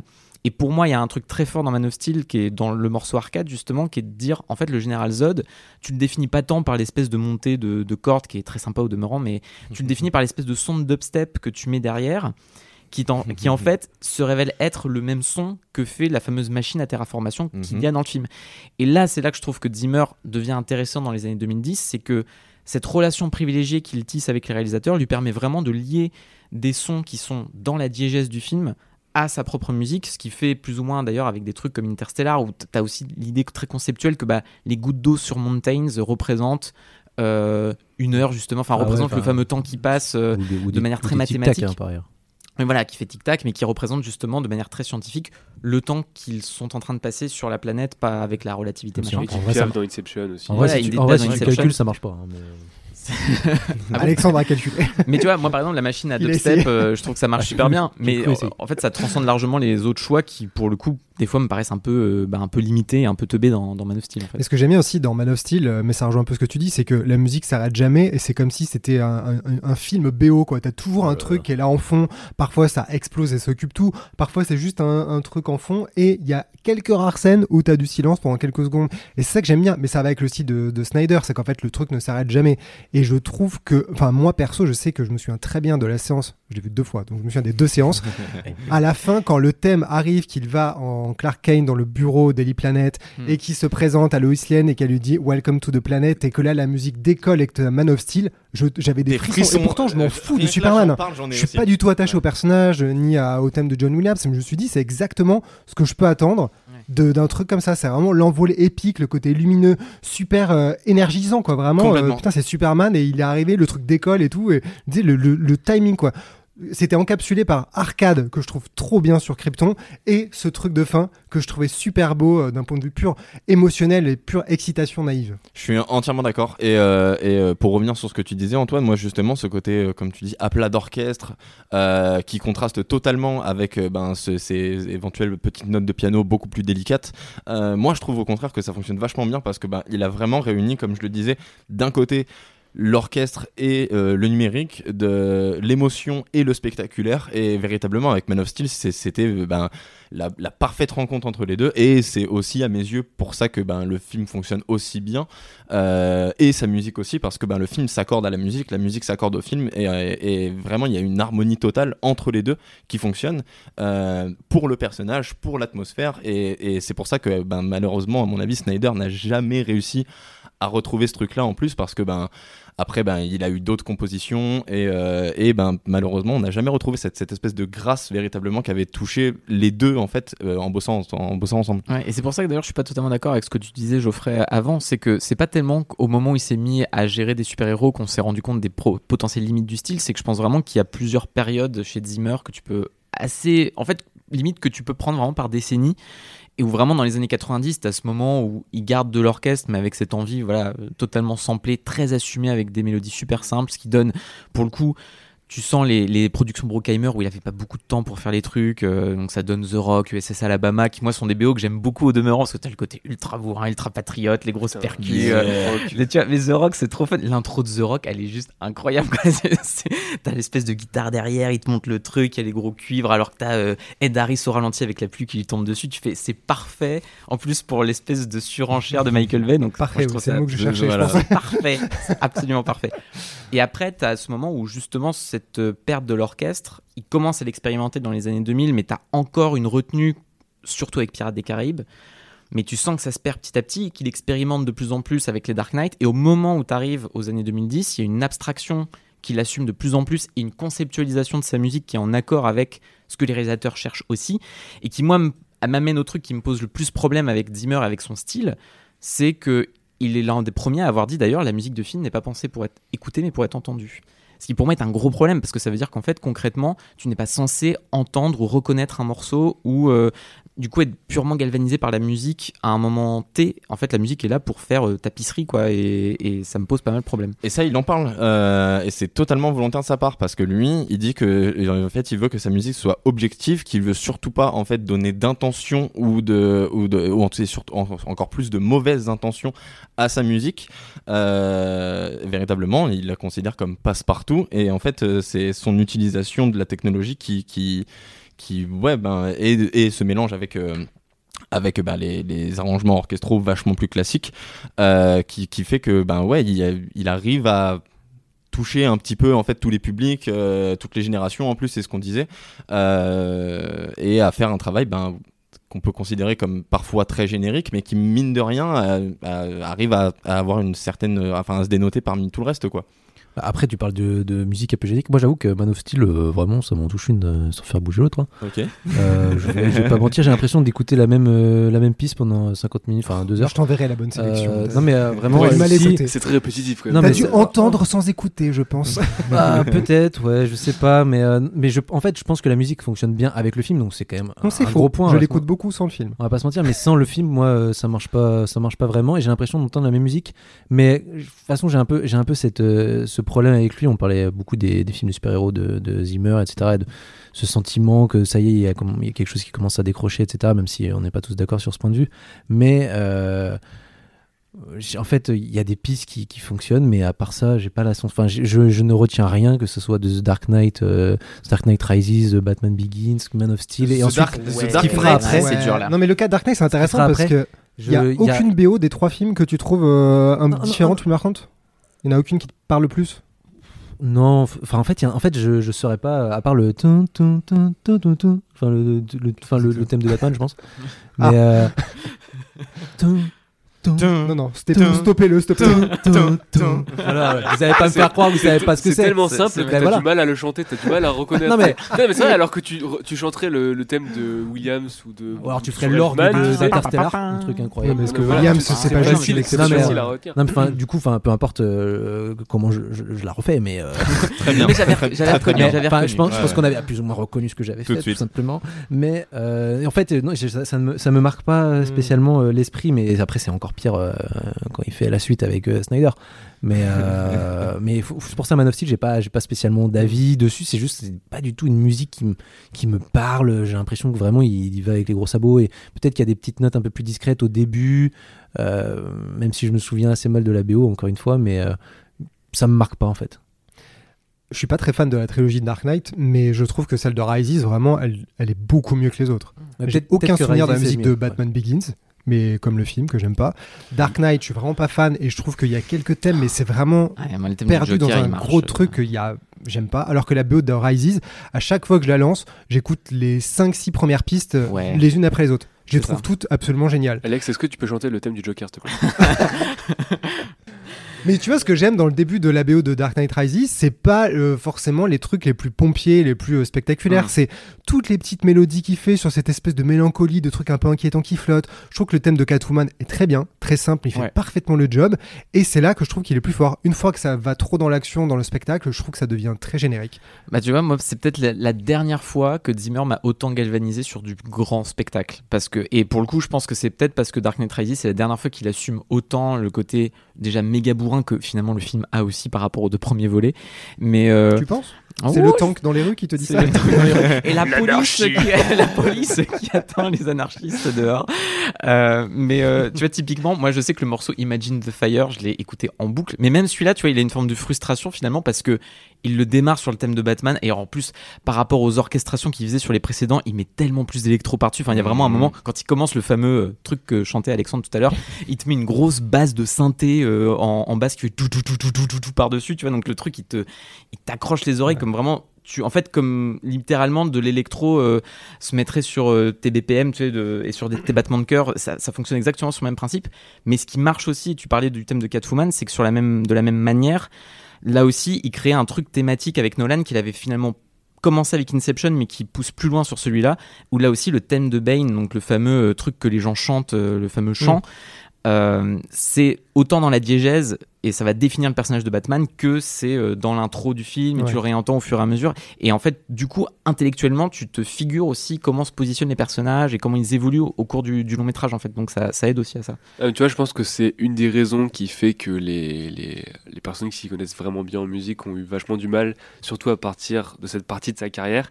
C'est qu'en fait, c'est de la musique électronique qui s'assume pas. C'est-à-dire qu'au début de sa carrière, tu vois, euh, Rain Man, euh, Miss Daisy, etc., ça se sent que c'est du synthé, etc. À l'époque, c'est difficile de le cacher quand même. Et à partir de euh, Man of Steel, c'est quand même assez évident. Enfin, on, on entend les samples même sans avoir une oreille absolue. Enfin, c'est quand même assez, assez évident. Et, euh, et dans la promo, ils mettent souvent en avant le fait qu'ils travaillent avec un orchestre et tout. Et c'est le cas, hein, bien sûr. euh, Comme on dit souvent, c'est une approche hybride. Mais, euh, mais le fait est que ça reste quand même vachement de l'électro, quoi. Enfin, c'est vraiment de la musique électronique. Et d'ailleurs, euh, en 2014, je crois, le, le gars, il a quand même composé l'hymne de Tomorrowland. Tu sais, le méga festival d'électro super bourrin, euh, d'EDM, tu vois, le truc. Faut que j'ai écouté ça. Il était bien le thème ou pas? Pas du tout. mais tu vois, il y, a une- il y a une porosité parce que bah Ouais. voilà, il- lui, il est, enfin, comme tu disais tout à l'heure, le truc de l'ordinateur, euh, il assume de faire musique électronique. Enfin, il assume. Je pense que lui l'assume, mais qu'en fait, euh, il y a encore cette conception très. euh, alors, je dis pas que c'est une conception qu'on les critique. euh, je pense que c'est des gens qui réfléchissent un peu plus que ça, mais dans l'imaginaire populaire de la musique de film comme un truc orchestral. Et du coup, il y a cette, cette- cette- cette romantisation de comment lui il fait ses, ses BO avec ses grands orchestres qui font les grands thèmes de ses films de super-héros, alors qu'une grosse partie de son travail de conception, ça reste du sampling, et, etc. Ce qui ressemble beaucoup à- aux, aux réalisateurs qui vont dire qu'ils ont tout fait eux-mêmes, qu'il n'y a pas de fond vert, que c'est beaucoup Ouais, en dur. ouais, J'ai l'impression qu'en fait c'est le storytelling Ouais, classique, il n'y a, il y a pas de cascadeur, c'est Alors moi que qui ai tout fait. je en trouve que fait, tu vois, euh, ça peut marcher. Moi, j'adore la BO de Pirates des Caraïbes 2, justement parce qu'elle assume d'être ultra artificielle. Mm. C'est-à-dire que c'est justement brasse euh, machin là, les, samples, voilà, les samples de, de cuivre. euh, qui sont un peu interchangeables et qui sont aujourd'hui vraiment devenus euh, l'archétype absolu de la BO de blockbuster euh, américain. Euh, bah ça voilà, Pirates des Caraïbes, c'est adapté d'une attraction Disney et c'est un truc super pop euh, débile. hmm. Et le fait que ce soit comme ça, Hop, hop, hop, on se calme tout de non, mais suite dans le bon sens du terme, j'aime beaucoup le film. Le fait qu'il l'agence comme une piste électronique, Hmm. ça fonctionne en fait. Ça fonctionne parce que le film est complètement anachronique. Et il y a même, je crois, c'est. euh, Il y a un morceau que j'aime beaucoup qui s'appelle Mutiny. Et euh, en fait, le, la, la- le rythme, c'est vraiment un rythme électro. Il y a un genre de tout Et vraiment, c'est, euh, c'est- Tu pourrais le danser quoi. Tu pourrais le danser le truc. Et, euh, Et tu le fais en live d'ailleurs quand tu l'écoutes en live ça, à ce moment-là Ouais. c'est le moment où tu es le plus galvanisé Et d'ailleurs, oh, en plus, dernière, dernière preuve, le gars il a fait Coachella en 2017 Mais ouais. et dans sa tracklist, c'est marrant, je suis allé voir la tracklist, je me suis dit tiens c'est marrant, le gars il a quoi une heure de set, enfin c'est un set de festival, il a dû prendre un, quand même un bel échantillon, il a une carrière de fou, il a joué l'équivalent de 5 films, il a fait euh, Inception, Pirates des Caraïbes, euh, un autre Nolan, The Dark Knight je crois, Dark Knight, ouais, il y a un gros medley Euh, et Interstellar d'ailleurs aussi euh, euh, je crois, ouais je sais plus, bref, il y a 5 films, Il Cinq n'y a pas Man of Steel? Je crois pas. Parce que c'est honteux. Après sur Et euh, Gladiator, voilà, quand il, a, Gladiator. quand il a commencé, Évidemment. euh, moi j'étais à la première session qu'il avait faite au Palais des Congrès à Paris. Et euh, du coup, bah, il avait terminé par Inception, mais t'avais Interstellar, Man of Steel. Mais en fait, tu voyais pareil, il prenait quand même globalement pas par ordre chronologique, mais tu voyais qu'il allait quand même vers le, le futur, entre guillemets. Et, et c'est assez marrant de voir que au début, limite, l'orchestre fonctionne pas trop mal. Mais en fait, à partir du moment où tu arrives, d'ailleurs, la scission, c'est Pirates des Caraïbes. Quoi. En fait, tu, il termine la première partie sur Pirates des Caraïbes. Et à ce moment-là, mais tout, comme tout l'orchestre, mais il y a, il y a tout. Il y a la guitare électrique, il y a absolument tout qui joue. Euh, T'as l'impression d'un sur, d'un, trop plein quoi. Enfin, Mm. tout le monde est à l'unisson à faire le ta ta ta ta ta ta ta. Donc tu, c'est ultra galvanisant sur le moment, mais après tu te dis en même temps c'est quand même ça a vraiment la subtilité d'un tractopelle quoi. et c'est et c'est pour ça que limite d'ailleurs quand plus tard bah, il te fait le thème d'électro de Amazing Spider-Man 2 euh, avec ses machines et tout ça, tu fais bah finalement euh, c'est presque plus adapté Mm. sur le moment quand t'es sur pas scène. bien, en mais c'est logique. C'est pas, c'est pas. Alors moi j'avoue, pour le coup j'ai un petit kink sur cette piste-là Ah. parce que c'est On alors, rajoute la à la BO de Amazing. d'Antoine. Ouais, la BO de je- Amazing je, Spider-Man je 2, le c'est rejoins là-dessus, je le rejoins là-dessus. Ouais, mais franchement le là là. Très marrant, d'électro, c'est très il est quand même très très De rigolo. dubstep, de dubstep. Ouais, non, mais voilà, On tire les termes. Mon dieu, quoi. Eh ben moi justement je suis pas d'accord et plus que de de l'électro qui s'assume pas, moi c'est vraiment utiliser la technologie musicale ou euh, ben, véritablement le, le traitement numérique de la musique en fait avec euh, l'orchestre, avec les arrangements musicaux traditionnels que qu'on connaît, euh, hérités ben, de, de la période romantique euh, et ainsi de suite. Et vraiment, c'est c'est- c'est en assemblant les deux qu'il a créé une nouvelle forme de, de, de composition de musique de film. Et, euh, et c'est ça qui, qui ouais, bah, crée son style, mais je trouve pas que ce soit de la de l'électro qui s'assume pas, ou au contraire de, de, de- du classique éventuellement. C'est vraiment genre euh, utiliser les outils de l'un pour euh, améliorer l'autre, et inversement. Et il y a une espèce de dialogue entre les deux qu'on retrouve notamment dans USS Alabama, où US- USS Alabama, effectivement, tu as une utilisation de l'électro, mais tu as une très très grosse partie classique orchestrale qui, qui est indéniable, quoi. Non, mais je crois que ce que les gens, enfin la, la controverse entre guillemets, j'aime pas ce mot, mais le, débat qu'il y a sur euh, la méthode Zimmer, je pense que euh, les gens qui sont dans ce débat, leur débat il est pas tant sur la période années 90. Je pense que ça commence un tout petit peu aux années 2000 et que vraiment, euh, voilà, le, 2010, quoi. À partir Ouais, de. à partir de Oh, non, 2010. non, je pense c'est déjà là que que ça commence à, à- Ouais, devenir, euh, parce même- que c'est devenu euh, générique. Ouais. En fait, t'as le moment où surtout les thèmes commencent franchement à se ressembler. Ah ouais. Et là, ben- je pense que t'as Gladiator, Pirates des Caraïbes qui commence déjà sérieusement à être sur la corde raide. Surtout que tout le monde avait kiffé la BO de Gladiator. Gladiator, donc Mission Impossible euh, et Man on Fire, le trio quand même, c'est un Ouais, truc voilà. de fou. C'est sur quelques années et c'est Lisa Gérard qui ah, ah, à chaque fois et c'est pareil, tu vois. Marche sur un Lego, la madame. non, mais Oh, même, arrêtez même tu vois, USS Alabama et. The Rock que j'adore, sur le moment, tu me mets les deux côte à côte, je suis incapable de te dire lequel est lequel. Enfin, USS Alabama ressemble pas aussi à Pierre des Caraïbes. Tous ces trucs-là euh, ne se font pas Alors, moins quand même, sur Alors non, mais pour le coup, The Rock, USS Alabama sont presque similaires et tu Millions of people have lost weight with personalized plans from Noom, like Evan, who can't stand salads and still lost 50 pounds. Salads, generally, for most people, are the easy button, right? For me, that wasn't an option. I never really was a salad guy. That's just not who I am. But Noom worked for me. Get your personalized plan today at Noom.com. Real Noom user compensated to provide their story. In four weeks, the typical Noom user can expect to lose one to two pounds per week. Individual results may vary. I'm Sandra, and I'm just the professional your small business was looking for. But you didn't hire me because you didn't use LinkedIn jobs. LinkedIn has professionals you can't find anywhere else, including those who aren't actively looking for a new job but might be open to the perfect role, like me. In a given month, over 70% of LinkedIn users don't visit other leading job sites. So if you're not looking on LinkedIn, you'll miss out on great candidates like Sandra. Start hiring professionals like a professional. Post your free job on linkedin.com/achieve slash achieve today. écoute quelques années après la BO qu'il a faite pour Call of Duty euh, 6. C'est, on en retourne plus ou moins là-dedans. Mm. Et ensuite, euh, t'écoutes la chute du Faucon Noir. On est pareil sur un thème patriotique euh, avec des gros. Est-ce que c'est lui euh, qui s'auto-copie? Est-ce que c'est les réals qui disent Ah, j'ai vachement aimé ça, qui demandent le même truc? Est-ce que c'est parce que tout le monde aime qu'il le refait? Est-ce que c'est parce qu'on lui demande tellement de bosser Je- qu'il s'arrête pas, qu'à un moment il y a des réflexes qui reviennent même inconsciemment? Eh ben, je pense que, à mon avis, ça doit être une combinaison d'un peu des deux. Euh, à savoir que non seulement il y a les réals qui adorent son taf et qui réutilisent ben, typiquement sa musique de la ligne rouge dans leur trailer et Mm. leur musique temporaire. Euh, et ensuite, le type, ben ouais, il est tellement prolifique qu'au bout d'un moment, pour accoucher de 3 ou 4 musiques de films par an, euh, ben faut forcément un peu se recycler quoi. Donc euh, ça, j'imagine qu'il a pas tellement choix. Mais euh, cette idée de c'est juste des gros avec des grosses basses comme ça, je suis pas du tout d'accord. Euh, Il suffit que tu écoutes la BO de Rush typiquement ou ou d'autres compositions qu'il a pu faire par la suite.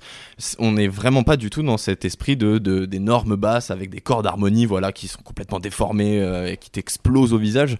Et, euh, et moi, je trouve que Hans Zimmer, justement, on l'a très rapidement rangé dans cette case à partir des années 2010 de.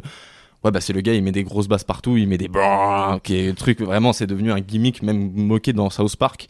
Bah, et Euh, lui-même qui l'a saoulé quand tous les trailers sont mis à le faire Mm. post. Inception parce qu'en fait euh, dans Inception ça a justement moi ce que j'aime beaucoup un sens très précis dans Inception qui En- est que c'est la déformation du morceau. du morceau d'Edith Piaf qui s'utilise, mais surtout ça, du coup, ça reflète l'idée que euh, il s'apprête à changer de, de strate de rêve ou que justement tout s'apprête à s'effondrer. Et c'est, tu l'entends majoritairement dans le morceau Dream is Collapsing. Mhm. Et c'est Nolan en plus qui, qui voulait un peu un truc comme ça aussi Voilà. par ailleurs. hein. C'est pas spécialement. Donc ça rythme ouais, aussi le film et ça euh, rythme la tension du film. Et moi je sais que enfin, la première fois que j'ai vu Inception, ça m'a tellement euh, traumatisé enfin, sur la, la tension que le film te, te crée et l'impression que le truc te lâche pas en fait. Que en plus du coup, c'est, c'est- la façon dont la musique joue ce rôle-là aussi de bah, littéralement un peu de tic-tac mais euh, d'alarme en fait. Complètement. D'alarme. Euh, pour le coup marche très très bien euh, dans ce cas-là. Et en plus, bah, t'en parlais, euh, pour Inception, euh, en l'occurrence, bah, en tout cas pour Interstellar, euh, tu le disais déjà, Nolan a écrit à Hans Zimmer une lettre pour lui expliquer le film, et pour Inception, il lui a carrément dit, en fait, je veux la musique avant de faire le film. Il lui a expliqué tout le concept du film, il lui a dit, je veux, je veux vraiment en fait que la musique soit le parcours psychologique, émotionnel des personnages en fait. Une fois que moi j'aurai ça, je pourrai enfin composer mon film et faire mon montage selon la musique que toi t'auras faite. Et à mon avis, c'est pour ça que ben, la musique d'Edith Piaf qui est déformée, euh, comme tu dis, ces différentes strates, on comprend parfaitement en fait le voyage dans, dans les abîmes du rêve en fait qu'ils sont en train de faire, euh, que ça se ressent aussi bien dans Inception parce que ben, c'est un truc que Nolan a pensé au tout début avec Hans Zimmer et ils y ont bossé tous les deux ben, en faisant le film. Je crois que la BO d'Inception, c'est pas forcément celle que je préfère euh, morceau par morceau, mais c'est celle que je peux le plus écouter du début à la fin. J'ai l'impression qu'il n'y a aucune fausse note dans celle-là. Pourtant, il y en a que j'adore, peut-être même plus dans Man of Steel, dans d'autres BO à droite à gauche, des pistes précises. Mais celle d'Inception, Inception, je crois qu'il n'y a absolument rien acheté. J'ai l'impression que toutes les pistes sont bonnes et illustrent un truc super. Que ce soit des trucs euh, très beaux émotionnels dans leur relation à eux deux avec, j'ai oublié leur prénom, Mallory? Mal, Mal- Marion Oh là là. Cotillard, elle s'appelle comment? Oh là Euh, Bon, mémoire, entre Marion Cotillard et Leonardo DiCaprio. et ou les trucs de pur stress, de pure tension qui sont, qui sont hyper beaux et mélodieux aussi. Pour moi, c'est parmi ses meilleurs. Genre. Mombasa, enfin qui est peut-être un de mes Ouais, personnages, incroyable. Mombasa, c'est vraiment un de ses meilleurs morceaux d'action ever. Mais je suis entièrement d'accord avec toi. Pour moi, c'est peut-être aussi pour ça que c'est ma préférée, c'est que c'est un parcours émotionnel que, en plus, quand le film était pas encore sorti en DVD, euh, moi j'avais la BO et je l'écoutais en boucle en fait en Mm. me repassant le film dans ma tête parce que justement à ce moment-là tu vois le parcours en fait euh, qui est autant sur les pistes plus émotionnelles que vraiment jusqu'à évidemment Time et en fait Time ça a beau justement être déjà l'un de ses, de ses premiers repompes de la ligne rouge euh, c'est parce que c'est un même ostinato avec une base de piano qui rajoute des cordes, puis les, puis les cuivres par-dessus et de la grosse guitare électrique. Mais en fait, à ce moment-là, justement, t'en, t'en ressors avec cette idée très belle que le film t'a, mise dans la tête, justement, sa, propre Inception, qui est de te dire est-ce que vraiment à ce moment-là, le, répit que je ressens, je l'ai mérité ou pas? Est-ce que DiCaprio mérite ce répit-là? Ou est-ce qu'il est encore dans une strate de rêve? On ne sait pas. Et en fait, c'est pour ça que le morceau, il te touche autant émotionnellement parce que tu te dis, voilà, tu dis, c'est bon, je suis euh, relâché.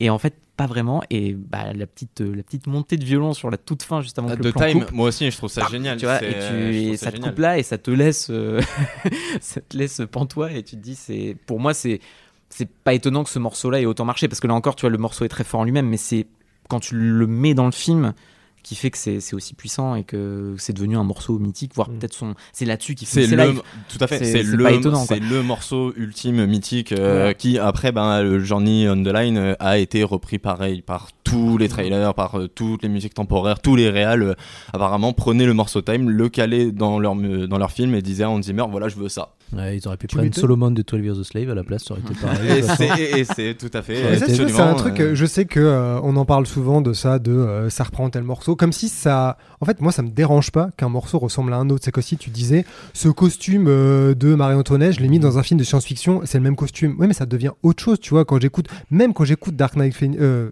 Dark Knight Phoenix, putain. je viens de créer un monstre. Ah, complètement. X-Men Dark Phoenix, je me souviens très bien de la séance où, euh, avec Christophe, qui n'est plus chez Écran Large. À l'époque, il était encore là, on a été le voir.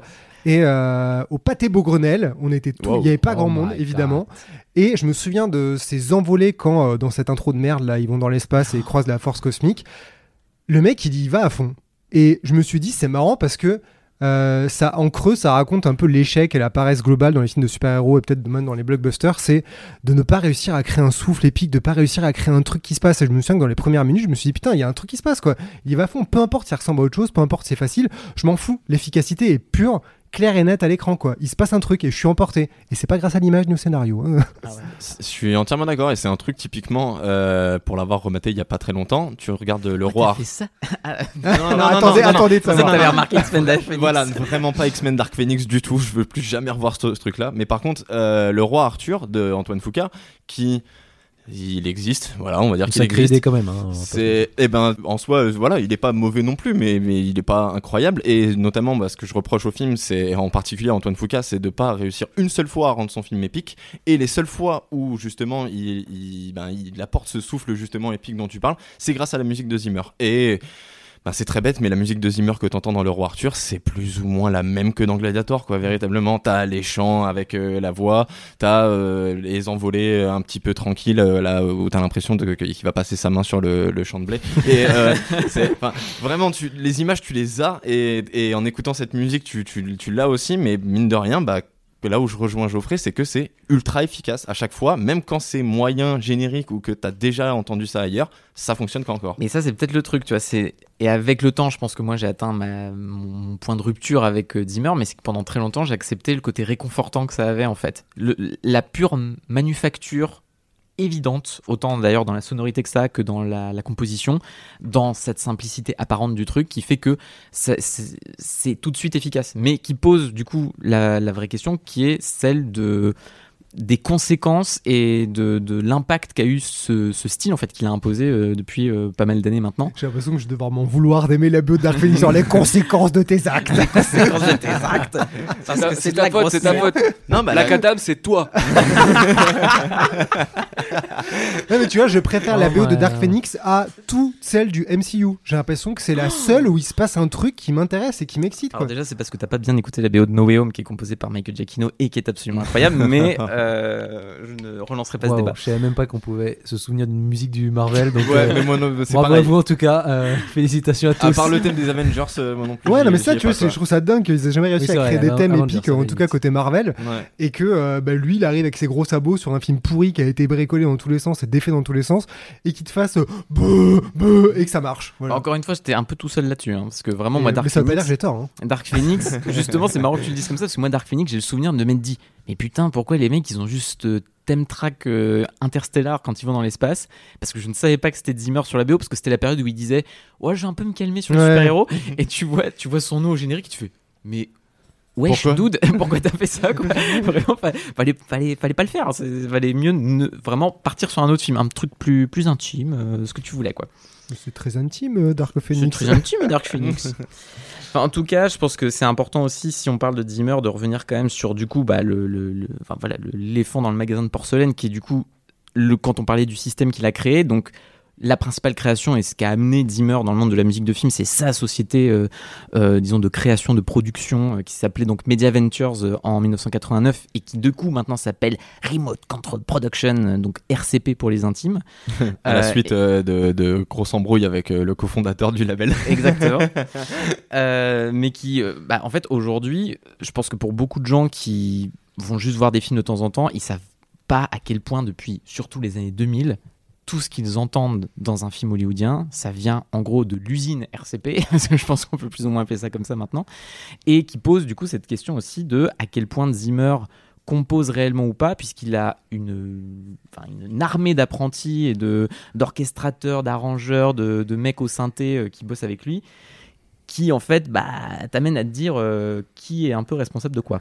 Oui, c'est ça, parce que récemment, du coup, est venu se poser la question Mhm. de euh, euh, qui fait quoi sur les BO de Zimmer, parce qu'il y a son nom en énorme, euh, en géant euh, sur les sur les compos. Et notamment, il y a une anecdote que j'ai appris récemment, mais qui est quand même assez marrante, c'est que The Dark Knight, à la base, n'avait pas été déclaré admissible aux Oscars parce qu'en fait, il y a beaucoup Oui. trop de réarrangeurs, d'orchestrateurs, de trucs comme ça pour que ce soit considéré comme sa, sa partition en fait. Mm. Et donc il y a un énorme article qui a été écrit par je sais je sais plus qui d'ailleurs, faut, faut que je retrouve, où il décrit le processus du coup à cet en- à cet endroit, cette genre de de, de- de maison où il... d'ailleurs à l'intérieur c'est très bizarre, il y a des photos, euh, c'est très 18e siècle, Ouais, c'est ouais, ouais, des- très étrange. Et, euh, en gros, ils expliquent que sur beaucoup de projets euh, Zimmer, lui, en gros, il fait euh, 20 minutes de suite de ce qu'il pense que va être, enfin, dans la plupart des cas en tout cas, il fait 20 minutes de musique pour donner le ton de ce qu'il veut faire. Et ensuite, bah, c'est un travail collectif en fait. hein. Ils sont plusieurs à s'y mettre. Et du coup, c'est aussi pour ça que sur plein de compositions récentes, il y a des noms qui reviennent souvent à ses côtés euh, en tant que collaborateurs, parfois assumés, parfois plus dans les détails du générique, on va dire. Euh, et c'est des mecs qui maintenant se déversent littéralement dans le. Dans le... Faut que j'arrête de dire littéralement parce qu'ils peuvent pas se déverser, c'est pas des gens liquides. tu utilises trop. Oui, non, mais je viens de me faire la réflexion, tu vois. Euh, mais qui donc se déverse sur la production euh, de blockbusters euh, hollywoodiens. Et ouais, c'est euh, Ben Wolfish, c'est ça. euh, Benjamin Wolfinch, euh, Lorne Ball. Pour moi, Lorne Ball, c'est ouais. l'exemple parfait parce que le mec, il fait pareil 4 BO l'année maintenant. Ah, attends, En fait- il a fait quoi comme BO Alors BO, euh, bah, Mission Impossible 6, euh, The Crown majoritairement, enfin c'est globalement The Crown qui lui a permis de, de se faire connaître. Après il a fait plein de jeux vidéo euh, et aujourd'hui il, Duty, fait, ouais, euh, il donc euh, il fait du Black Adam, il fait euh, tous les Michael Bay, donc voilà, enfin toute la team qui justement euh, D'ailleurs, les réalisateurs qui ont souvent commencé avec des mecs comme Hans Zimmer ou certains de ses apprentis, aujourd'hui ils bossent avec Lorne Balfe. Et Mhm. Lorne Balfe, surtout cette année, enfin l'année dernière, pardon, euh, c'est Top Gun 2 sur lequel il est plus ou moins mis en avant en tant que producteur de la musique, sauf qu'en fait, euh, tu te demandes à quel point c'est pas surtout lui qui a composé une grande majorité de la BO aux côtés de Zimmer qui lui est plus mis en avant. Mm. Et se pose cette question-là en fait, parce que d'ailleurs à l'écoute, moi je me dis, j'ai plus l'impression d'entendre du Lorne Balfe euh, que du pur Zimmer, tu vois. Si Mais déjà, ça, ça pose la question parce qu'en fait, Lorne Balfe était déjà réorchestrateur et arrangeur sur des The Dark Knight et Mhm. des films comme ça.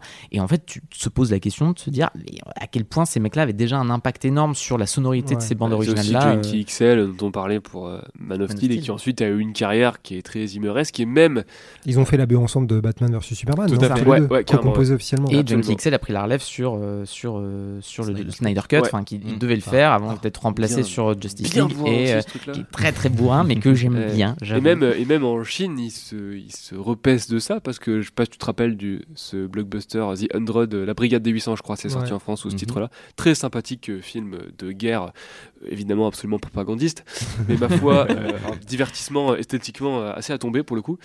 Euh, et qui, euh, je crois que c'est euh, Gregson Williams qui fait euh, Mm. la, la BO principale avec des thèmes composés. Non, c'est Gregson Williams qui compose un thème principal et le, la BO complète est par euh, Mm. ce, ce collaborateur de Zimmer avec son nom que je n'arrive jamais à prononcer. Holkenberg Non, Euh, Jablonski. Wolfish Wolfish l'autre. Non. Bon, Euh, c'est pas grave. Jeu, quoi. On va retrouver. Bref, en tout cas, c'est vraiment euh, l'école. L'école Zimmer. Non, je retrouverai. C'est l'école Zimmer euh, expatriée en Chine pour. En fait, eux voulaient en faire un blockbuster de proportion euh, internationale euh, avec un gros budget, tourné en IMAX, Mhm. etc. Et du coup, qu'est-ce qu'il faut pour que ça a la gueule d'un blockbuster hollywoodien? Et bah, tu pioches dans l'école Zimmer et littéralement, ils sont allés les attraper et leur dire. euh, et la BO est très zimmerienne, super bourrin, mais assez mm, cool. Je la trouve cool. Tu veux parler de Andrew Kochinski Merci. Il fallait bien que ça soit un Alexandre. qui parle d'un gars comme ça, quoi. enfin, tu sais, c'est un Jaborska qui sait pas le prononcer. Donc Ah c'est oui, c'est vrai. C'est vrai. Ouais, mais moi je me demande à quel point il a créé cette méthode ou est-ce qu'en fait il a popularisé Est-ce que tout le monde n'a pas bo- toujours bossé comme ça? Et c'est juste que c'est devenu tellement une usine comme vous disiez et il est tellement sous le feu des projecteurs, il est tellement demandé sur des gros projets que forcément les gens le surveillent. Il a dû instaurer un truc qui avant était une. Enfin, je sais pas, hein, tu je me demande à quel point c'est une méthode qui existait déjà. Alors, c'est pas, enfin, je sais pas à quel point c'est une méthode qui existait déjà euh, dans, dans l'univers euh, de la musique hollywoodienne, mais lui, en tout cas, euh, revendique que le travail collaboratif, c'est quelque chose qu'il a amené dès le début, en fait, quand il s'est installé à Hollywood. Il a toujours voulu s'entourer, ne serait-ce que de son, de son assistant qu'il a embarqué à Los Angeles avec lui. Il avait déjà tout un tas de, un groupe de fidèles, en fait, qui ensuite s'est élargi bah, via son label Media Ventures. Ensuite, il a récupéré tout un tas de disciples, Euh, mais en fait, ce- ce- cette collaboration, c'est aussi bien euh, d'un point de vue musical que euh, cinématographique, parce que typiquement, bah, c'est ce qu'on expliquait avec Nolan ou avec Ridley Scott. Tu vois, tu parlais de Hannibal. Hannibal, par exemple, il y a une anecdote qu'il a racontée. Il a passé une nuit entière avec Ridley Scott et le monteur. Ils ont passé une nuit entière à propos d'une scène où il y a une larme qui coule sur la joue de Julianne Moore, apparemment. Et ils voulaient déterminer en fait la musique justement quelle était l'intention en fait cette larme. Ils ont passé une nuit entière à décider de quelle était l'intention derrière la larme et de quelle était la musique qu'il voulait en fait pour ce moment-là. Pour lui, c'est c'est il réfléchit pas à la musique euh, tout seul en fait, il veut véritablement récupérer un maximum d'informations pour que sa musique soit la plus encore une fois objective Ouais, possible. mais ça, j'ai envie de dire, bah, ça doit pas être le premier ni le dernier. Fi- enfin, Je- la Ouais, musique, c'est un pas- travail collaboratif, un film, c'est un travail coopératif. Oui, mais Enfin, pas à c'est- cette échelle-là. Voilà. Oui, non, mais c'est Lui, ça, je veux dire, c'est qu'en fait, c'est parce qu'il est dans une position unique de, euh, de, de, de monopole, tu vois, et donc Ouais, forcément. mais qui est euh, dû à pas mal de choses qui, notamment, bah, ses limites on évoquait donc son côté autodidacte, mais ça fait que Zimmer a quand même des grosses limites en solfège qu'il assume aussi. C'est-à-dire justement, fait, bah, il n'a pas fait. la richesse thématique, tu vois, la- ce qu'on évoquait du, du- de la musique romantique euh, que peut avoir un John Williams ou même certains de ses apprentis comme John Powell, qui en fait, une fois qu'ils sont un peu sortis du moule RCP, bah, ils ont fait euh, des dragons, des trucs super riches d'un point de vue euh, thématique. Et d'ailleurs, enfin. C'est même intéressant parce que les relents de musique classique que tu as chez Zimmer, c'est globalement quand il va chez DreamWorks, qui quitte Disney après Le Roi Lion, qui va chez DreamWorks à la fin des années 90, et qu'en fait, bah, globalement, toutes les compos de ces films-là, c'est jamais que lui. Ou alors c'est minimum Harry Gregson Williams et John Powell. Des fois, lui est nommé en musique additionnelle, mais même là, c'est toujours vrai. un peu flou. Et bah, souvent, tu le perçois quand c'est mieux. Enfin, genre Shrek, euh, c'est bien. Oui, mais tu sais qu'il est un peu derrière, mais pas totalement. Et ça s'explique peut-être un petit peu. Non aussi. mais c'est pour ça, c'est pas un musicien classique, mais c'est pas non plus un type qui fait de l'électro parce que comme tu l'as dit, genre parce que c'est c'est pas un mec qui fait de l'électro, il a pas été formé pour ça. Typiquement le, le thème d'électro euh, d'électro justement qui euh, avec euh, ces gros morceaux de bah ouais de, de- enfin, ces sonorités qui dubstep un peu comme ouais. un petit truc de clarinette avant de partir en dubstep, Bien ce qui sûr. en soi est tellement teubé que je trouve ça franchement assez rigolo. Eh ben ça c'est très bête, mais, mais moi à aucun moment genre je l'identifie comme le style Hans Zimmer. Pour moi ça c'est totalement du Junkie XL. Et c'est même là où dans The Amazing Spider-Man 2, ben même chose travail collaboratif. La BO il l'a composé avec euh, six autres gars. D'ailleurs c'est de Magnificent Six, euh, voilà Oui. qui les appellent Avec Pharrell. Williams, avec notamment. Pharrell Williams notamment. Et bah. Ouais, mais tu vois, tu t'amènes un mec comme Pharrell Williams, tu te dis Pharrell Williams, Hans Zimmer, comment ces deux univers peuvent collaborer? Eh ben, Pourtant, les deux sont. Et, bah, pourtant, si, parce que tu vois, Pharrell Williams, il a bossé sur la BO de Man of Steel, entre autres. Et euh, il l'a appelé pour euh, ben, jouer de la batterie, parce que bah, Pharrell est un Oui, remets-toi excellent en batteur. question, bah. Et, euh, Remets-toi en question. C'était non, lui non. depuis le début. non, non, et- et non, faut pas croire, mais Pharrell, c'est pas juste papier et tout, c'est un, c'est un bête de producteur et euh, c'est un génie musical euh, au même titre que, que Hans Zimmer. Et justement, le, il est vraiment capable d'aller piocher Mm. à chaque fois vers bah, ceux bah, qui, qui, qui l'estiment en fait pouvoir faire porter sa musique encore plus haut. Un peu comme un réalisateur, quoi. Ouais. Exactement. Mais tu vois, là, pour moi, où ça me pose problème, et l'usine RCP a quand même ses grosses limites, c'est qu'on par- on en parlait tout à l'heure, mais du coup, ça a tellement. Enfin, beaucoup de gens dans l'industrie détestent Hans Zimmer euh, dans le domaine de la musique parce qu'en fait, c'est lui qui a vraiment imposé l'idée que faut travailler vite, que le montage numérique fait que tout le monde met des morceaux temporaires, euh, donc les te- fameuses theme tracks Mhm. sur, euh, sur ses montages, et ça fait que, bah, force, forcément, tout se ressemble parce que tu demandes littéralement au compositeur, enfin, souvent le réalisateur devient accro à la theme track Oui. et dit en fait je veux ça et il y a des exemples qui sont tellement flagrants aujourd'hui. Moi j'ai le souvenir tu vois mais qui m'avait pas mal euh, fait péter un câble à l'époque et qui renvoie à ce qu'on disait sur notamment la place de Junkie XL sur Man of Steel. C'est que euh, j'avais vu un extrait non finalisé de Alita Battle Angel où du coup donc Junkie XL a fait la BO d'Alita Ouais. Battle Angel. Et sur cet extrait qu'ils nous avait passé la- les deux thèmes tracks qu'ils avaient utilisés c'était Mad Max Fury Road donc déjà composé par euh, Junkie XL et Man of Steel. Et en fait tu te dis et t'as les mêmes grosses percus de bourrin les mêmes basses et du coup t'écoutes la BO d'Alita qu'au demeurant je trouve ma foi fort sympathique. Euh, mais c'est exactement le même truc et tu dis il y a aucune prise de risque de la part de Junkie XL comme aucun des apprentis de Zimmer n'a l'opportunité de vraiment prendre des risques aujourd'hui. Bah, comme t'écoutes euh, la BO de Transformers de Jablonski, et Oh yeah. c'est exactement la même Ouais, chose. mais la comme première t'écoutes- Transformers. Ouais, mais tu vois, enfin, ouais, enfin, c'est- effectivement, ça, je suis assez d'accord. C'est-à-dire Jablonski que. s'est nié à ce niveau-là. hein, C'est-. On est d'accord. Alors j'aime bien son thème de The Island, moi. Je trouve que dans The Island, elle est très bon Le morceau. thème de The Island et le th- les thèmes du premier Transformers sont déments. Non, non, Après, sur le la suite, ça part un peu en- Non, mais Arrival to Earth euh, sur mais Transformers tu, 1, cites- c'est tu citais Lorne Balfe et Lorne Balfe, ben, hormis là sur les, allez quoi, les deux, trois dernières années, et encore, c'est que sur certains projets. Euh, mais sinon, bah pareil, c'était de la musique très très générique. Tyler Bates, c'est exactement la même chose. Euh, Enfin, Harry Tyler Gregson. Bates, c'est le cas extrême puisque c'est le seul cas dans, je crois, à l'heure actuelle où du coup la BO qu'il a faite pour 300 a été accusé de plagiat. Enfin, il y a carrément eu, du coup, Warner a dû s'excuser auprès de la BO de donc de, de d'Eliot Gondenthal sur je sais plus quel film avec Anthony Hopkins euh, qui était aussi avec euh, un truc antique là euh, dont j'ai oublié le titre. Ah, c'est pas Euh. celui de Julie Témor. euh, Titus. Ouais, Ouais, c'est je pas- que oui, c'est c'est ça. hein, ouais. ça se pourrait. Et c'est Mémorable. le seul cas Hein vraiment. Un film mémorable. J'ai pas vu, c'est pas bien Bah, je, je- je dis ça parce que personne ne se Ah, d'accord, mais pas vu le film. mais euh, si tu mets les deux BO côte à côte, c'est hallucinant. Mais vraiment, il y a, Bah. là, c'est vraiment du plagiat Mm. éhonté, quoi. Et, et d'ailleurs, c'est intéressant de se dire bah, que Snyder a plus ou moins dû cautionner ça et bah, que sur ses films suivants, ça se ressent un petit peu aussi quand même. Ouais, mais Hans Zimmer a eu les mêmes problèmes avec Gladiator où à l'époque on lui a dit mais en fait euh, tout ton travail là tu l'as copié sur Gustav Holst Mm. et euh, sa, sa symphonie de Mars. Euh, et eff- effectivement t'écoutes les certains morceaux de Gladiator euh, t'écoutes le morceau Mars Bringer of War c'est exactement les mêmes notes. Et tu réécoutes Gladiator et Pirates des Caraïbes c'est les mêmes notes. Tu réécoutes on l'a dit euh, la ligne rouge Pearl Harbor Inception 12 Years a Slave t'as au moins quatre morceaux qui se ressemblent. Enfin des trucs comme ça il y en a je sais pas combien. Et on parlait de, de voilà de ses disciples et de, de ses élèves euh, Pirates des Caraïbes Pirates des Caraïbes le nombre de morceaux qui réutilisent les compositions d'Hans Zimmer je les compte même plus quoi. Donc euh, encore une fois, je pense que ben ouais pour rejoindre Geoffrey, enfin c'est ce qu'il disait tout à l'heure, à savoir ben quand en fait on t'oblige aujourd'hui à travailler vite, bien et en plus à respecter plus ou moins les mêmes exigences à chaque fois, effectivement ben tu te retrouves avec une musique qui se ressemble et qui est assez euh, homogène quoi. Homogène, ouais. Ouais, puisque en fait, euh, on parle de beaucoup de ces délais, toutes ces questions-là, du côté, euh, il a, il a créé une espèce d'usine, mais en fait, est-ce que c'est pas juste le symptôme d'une industrie qui, en fait, euh, avant, il n'a pas créé ça, en fait, c'est juste, il devient un peu l'incarnation, peut-être malgré lui, peut-être pas malgré lui, d'un truc qui tourne en boucle et qui, en fait, il y a plein de gens qui euh, doivent aussi écrire aujourd'hui euh, sur le fait que euh, la formule des scénarios et de la manière dont sont faits les effets visuels, par hasard, euh, tout ça, en fait, c'est une espèce de machine de guerre globale qui touche absolument tous les départements. Et peut-être que si on parlait aux ingé sons, aux mixeurs, aux directeurs de la photo, directrices de la photo, tout le monde dirait pareil. Peut-être Ouais. qu'il y a un truc. Ouais, mais- euh, on parle quand même à un niveau de blockbuster super énorme, qui est juste une petite proportion de la production mondiale. Mais c'est justement peut-être le problème, c'est que Zimmer a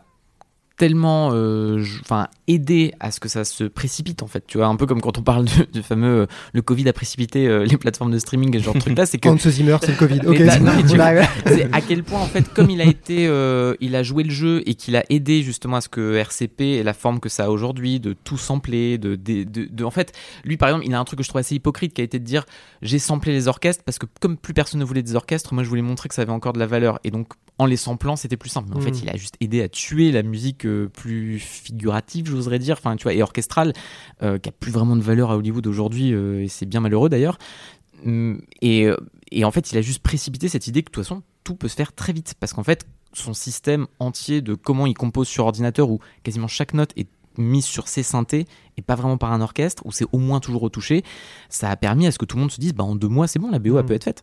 C'est marrant, la comparaison avec les effets visuels, j'y avais pas pensé, mais elle est hyper pertinente Bah parce ouais. que quand les mecs ont inventé la prévise, bah c'est les thème tracks en fait, c'est la même ça. chose. Genre, Absolument. ils ont euh, automatisé le, le truc, du coup les prods se sont dit ah bah cool, on peut sortir un blockbuster tous les trois mois, et c'est devenu n'importe quoi. Maintenant, euh, plein de trucs sont, sont bâclés, pas par manque de talent, mais par manque de temps, Ouais.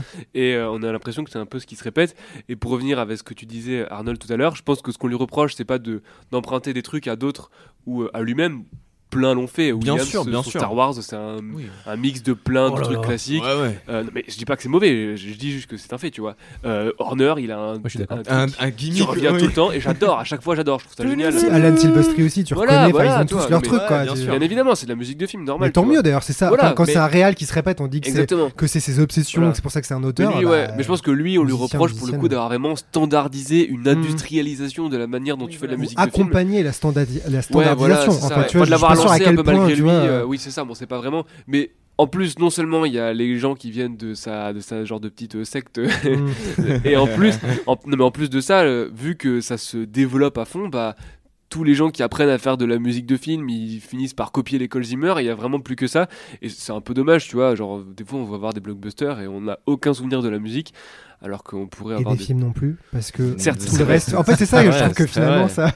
Ouais, mais Ça tu vois, quand ils avaient oui. engagé euh, Daft Punk sur Tron, par exemple, bah, Ouais, non, mais d'accord, mais même les gens qui avaient pas aimé le film, bah, mine de rien, Oui. c'était un, un coup de maître entre guillemets. Gigantesque une très bonne exception, idée. et c'est sûr que. Et les gens continuent à écouter Ouais. la BO, elle est incroyable. Et à l'époque, c'était une exception quand même. euh, Bah, du de- coup, il l'a- Kosinski l'a refait avec M83 sur Oblivion et je trouve que ça marche plutôt bien. Alors que le film est pour le coup assez moins. Mais ça marche un petit peu. Ça marche un petit peu. marche. En fait, on revient pas mal sur les, trucs électro, tout ça, mais en fait, euh, même euh, tu parlais de quand il, euh, je sais plus quelle musique pour Gladiator, plus ou moins, qu'on Euh, peut, oui, qu'on peut dire et tout. Ouais, bien sûr. En fait, Gladiator, après, ça t'a amené. euh, quand tu réécoutes la musique de 3, moi j'aime bien 3, Oui. euh, Hector's Death, c'est genre, euh, bah, c'est le, c'est à la place de Lisa Gerrard, c'est euh, Tania Tsarowska qui chante.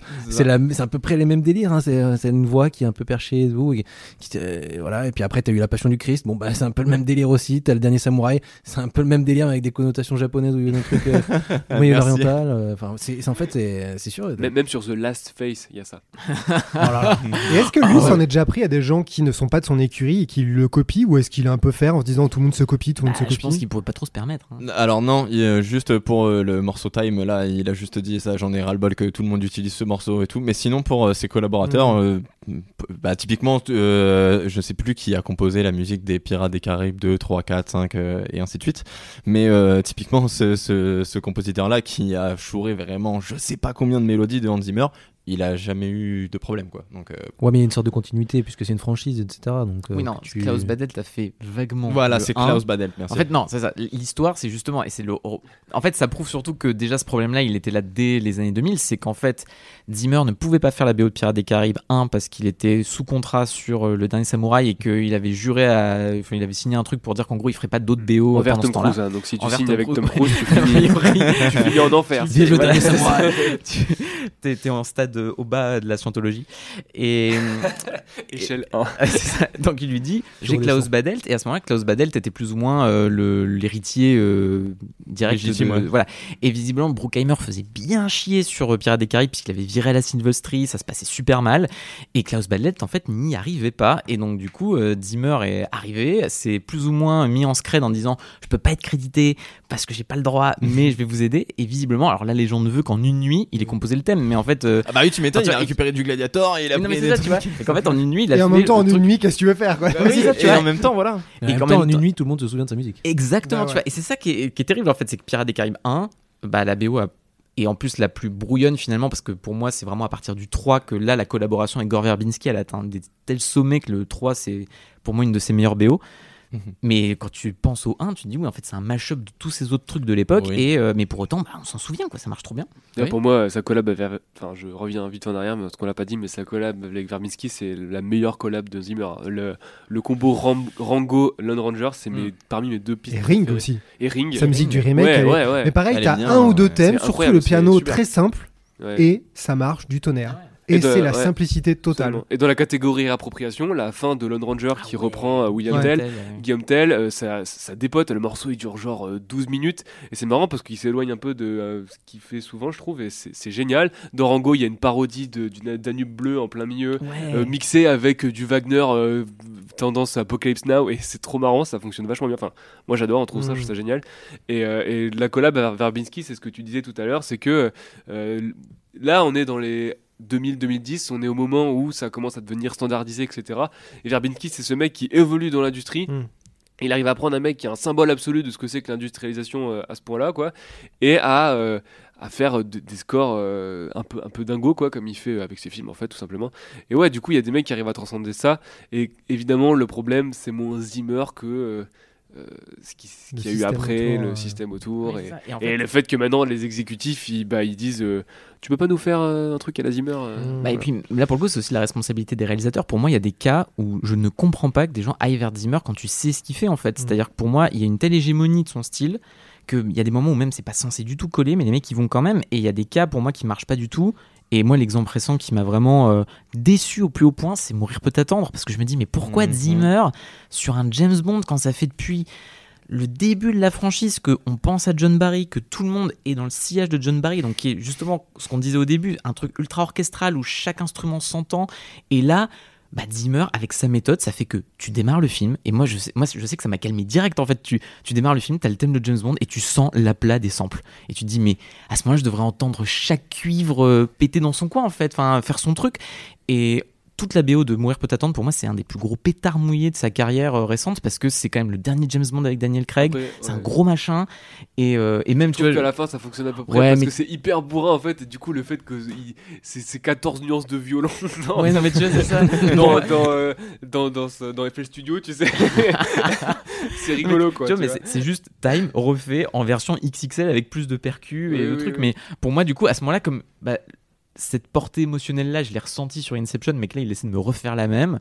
Bah moi ça me fait et d'ailleurs moi je sais que ça m'a même gâché la scène tu vois je me suis dit la fin de mourir peut attendre qui est pourtant assez forte elle m'a été gâchée par la musique que je trouve tellement générique à ce moment-là que ça, ça fout le truc en l'air Bah, moi, encore une fois, celle que j'aime bien dans mon répète attendre, c'est celle du début, les trucs euh, qui sont plus du côté sentimental. C'est parce que t'es un grand sensible en Ouais, fait clairement. Et tous ceux qui me connaissent euh, diraient ça en premier. Mais euh, les trucs genre Matera, Someone Was Here, je trouve que c'est des trucs qui sont beaucoup plus doux. Plus, bah, en fait, quand il est euh, Daniel Craig, elle est assez doux, leur histoire d'amour, leur romance qui va évidemment bien se passer. Donc il est sur des trucs qui sont super simples et c'est là que je trouve que ça marche le mieux. Parce que après, dans No Time to Die, euh, ça devient bourrin et effectivement, je suis d'accord, c'est complètement générique. En fait, j'ai essayé de réécouter et je me suis dit, mais j'ai même pas envie d'écouter. À chaque fois, j'écoute 10, 20, 30 Tellement secondes de chaque piste et je dis, rien à foutre, rien à foutre jusqu'à la et fin. c'est marrant que tu le dises comme ça parce que moi il y a plein de BO de Zimmer où à chaque fois je me dis vas-y euh, sur, le, sur le moment pendant le film ça m'a pas euh, marqué mais je vais réessayer et des Et fois il y a vraiment j'ai atteint le stade où maintenant à quelques exceptions près euh, à chaque fois que j'écoute je me dis oh vas-y c'est Mm. chiant en je, fait je suis quand même content de savoir chose. que les des petits mails passifs-agressifs vénères qui ont fait ta marque fabrique, tu les écris avec une petite musique gentillette derrière ça. ça, me relâche. Genre, ça me terrifie Oh encore God, plus. quel petit salopard. Ok, on va rediscuter de ça. Euh, moi, par contre, euh, de- tu parlais de Matera. euh, moi aussi, j'aime bien ce morceau. Mais pourquoi est-ce que je trouve qu'il fonctionne très bien? Parce que il se contente juste de recopier ce que faisait John Barry en fait à l'époque, avec euh, ses grands enviolets de violon et tout, qui sont magnifiques. Vraiment, il n'y a aucun problème, ça fonctionne super. Mais c'est du John Barry dans le texte. Et euh, c'est quelque chose bah, que moi, euh, la dernière BO vraiment de Hans Zimmer que j'ai pas du tout aimé, c'est celle de Blade Runner 2049. Aïe, aïe, aïe. Et c'est exactement le même problème qu'avec le fantôme de John Barry. Ben là, c'est que t'as le fantôme de Vangelis qui est là, et de l'autre côté, ben il peut pas s'empêcher de réutiliser les thèmes de Vangelis. Parfois, en plus, à des moments qui n'ont strictement aucun sens, mais ça c'est encore un autre truc. Euh, mais, mais en gros, ben il, il a, contrairement à ce que euh, ce qui faisait la beauté de Man of Steel, à savoir il veut pas réutiliser le thème de John Williams, partir sur quelque chose de complètement original avec son propre style. Et ben que ce soit dans Mourir pour t'attendre ou Blade Runner 2049, il était rattaché à vraiment ce, ce travail des vieux compositeurs. Et en plus, ben il devait se, se plier à un style qui, qui ne lui correspondait absolument pas Ah, en fait. totalement Après, c'est, enfin, Blade Runner 2049 renvoie constamment à l'original. Donc en fait, euh, Denis Villeneuve voulait peut-être une BO qui faisait en musique ce qu'il a fait dans le film.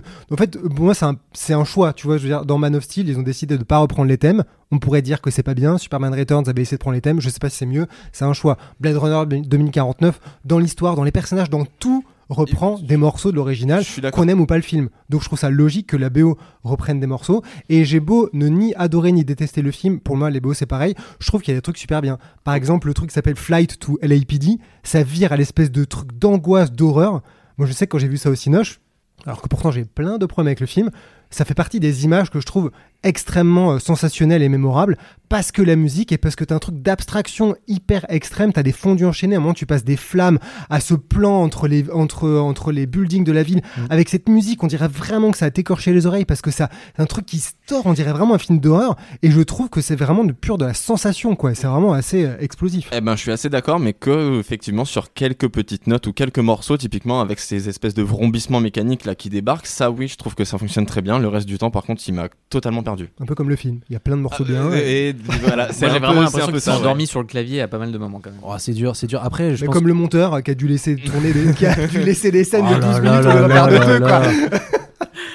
Ouais, bah je, je lance une bombe là, Blade Runner 2049, super Blade Runner. Allez, mais du coup, euh, non, non, mais surtout, euh, Mais- euh, en fait, je pense, pour je ça, pense, On nous écoute encore après. hein. je pense, je pense que Han- Hans Zimmer euh, aussi, il a pas eu, enfin, il a pas pu faire la, la bio qu'il voulait, à mon avis, sur Blade Runner 2049, parce qu'à la base, c'était Johan Johansson qui devait la faire, Mhm. qui a quitté le projet un peu euh, du jour au lendemain, et du coup, c'est Zimmer qui a repris le, le bébé en main avec, euh, je pense qu'il était pas tout seul Ah par bah, ailleurs. c'est Wallfish Voilà, qui c'est c'est qui est un avec cas lui. où Mais justement. Wildfish a vraiment est co-compositeur. C'est une des Mm. premières fois que ça arrive d'ailleurs. euh, Mais je sais pas si Johansson, il, il, il travaillait pas déjà plus ou moins avec Wildfish à la base quand il était sur euh, la BO. Peut-être, je sais pas à quel point ils se connaissent. Même si Johansson avait quand même aussi des gros quand il voulait, quoi. Mais euh, Pour le coup, je son style, ça, ça s'accorde tellement mieux à Blade Runner. J'aurais été tellement curieux de ah bah voir oui, ça. mais moi j'aurais même à, de- et même à. Denis Villeneuve Bien en sûr. général, Ah ouais, euh, ouais. je suis Mais entièrement bien sûr, on aurait tous voulu avoir John Johnson sur Blade Runner peut-être la- 2049. Non, moi je voulais Daft Punk. Oh yeah. Non, mais tu Ah, vois, on ce a le qu'il droit de avait- dire ça Ok, d'accord. ce qu'il avait je fait voulais sur, euh, euh, Nirvana. Non, mais ce qu'il avait fait sur Premier Contact, c'était euh, dingue. Donc, euh, Mais est-ce que c'est parce que moi, tu vois, je suis assez d'accord. Pour moi, c'est Blade Runner 2049 qui représente peut-être pour moi la principale rupture que j'ai eue avec Zimmer euh, sur euh, sur sa, sa période actuelle en fait. Euh, mais est-ce que finalement la question qu'on peut se poser, c'est est-ce qu'il y a encore une place pour le renouveau, pour le risque chez Zimmer? Je- dirais surtout après Blade Runner, mais tu vois, depuis Interstellar, finalement, est-ce qu'il y a une BO vraiment, tu vois, qui a marqué euh, dans le cadre de. Bah, de- Dune, j'ai l'impression que ça divise, non? voilà, voilà.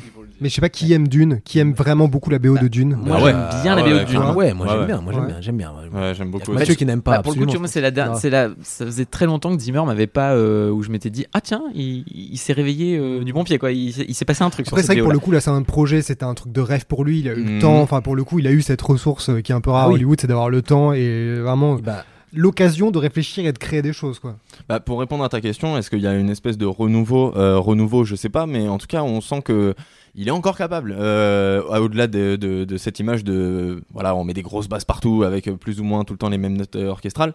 Euh, t'écoutes l'intro de, de Crown ou t'écoutes Dune, euh, tu te rends compte que le type, quand il se creuse un tout petit peu la tête et que et qu'il fait l'effort, et ben il est vraiment capable de d'expérimenter encore, euh, mais mais dans la bonne façon, pas euh, voilà, avec Dunkerque où euh, véritablement là c'est l'expérimentation avec euh, bah tiens je vais je- j'aime tellement les métronomes que je vais véritablement mettre un tic tac pendant toute la BO Ouais, de mon mais film je quoi, trouve que truc, The euh, Mall de Dunkerque, c'est une piste absolument géniale. ouais C'est ouais, vraiment la seule qui sort du lot, mais moi je la trouve, euh, je Comme- trouve que c'est une de ses meilleures. c'est un comme Blade Runner il y a quelques quoi. morceaux qui qui, fonctionnent tu vois, bien mais dans l'ensemble euh, un morceau génial sur un ce que film. déjà, et le, enfin, Monstrueux. cite un nom de, de, je sais pas, de, de compositeurs qui sont capables de te sortir un morceau dont tu vas te souvenir pendant des années. non mais C'est rare, Quoi. non mais c'est très fort, fort et euh, ça c'est très très fort c'est un Genre truc le thème de euh, Wonder Woman, quoi. Exactement, c'est un truc justement, j'allais citer Wonder Woman 1984 parce que même quand la BO est un peu moyenne ou euh, on va dire euh, tu t'en souviens pas des masses, il y a toujours au moins un morceau où toujours il arrive à faire mouche Ouais, et ça il est très très Excusez-moi, fort. mais Baby Shark, ça rentre dans la tête pour 15 ans. Je ne dirais pas que le gars qui a composé Baby Shark, c'est le plus grand ch-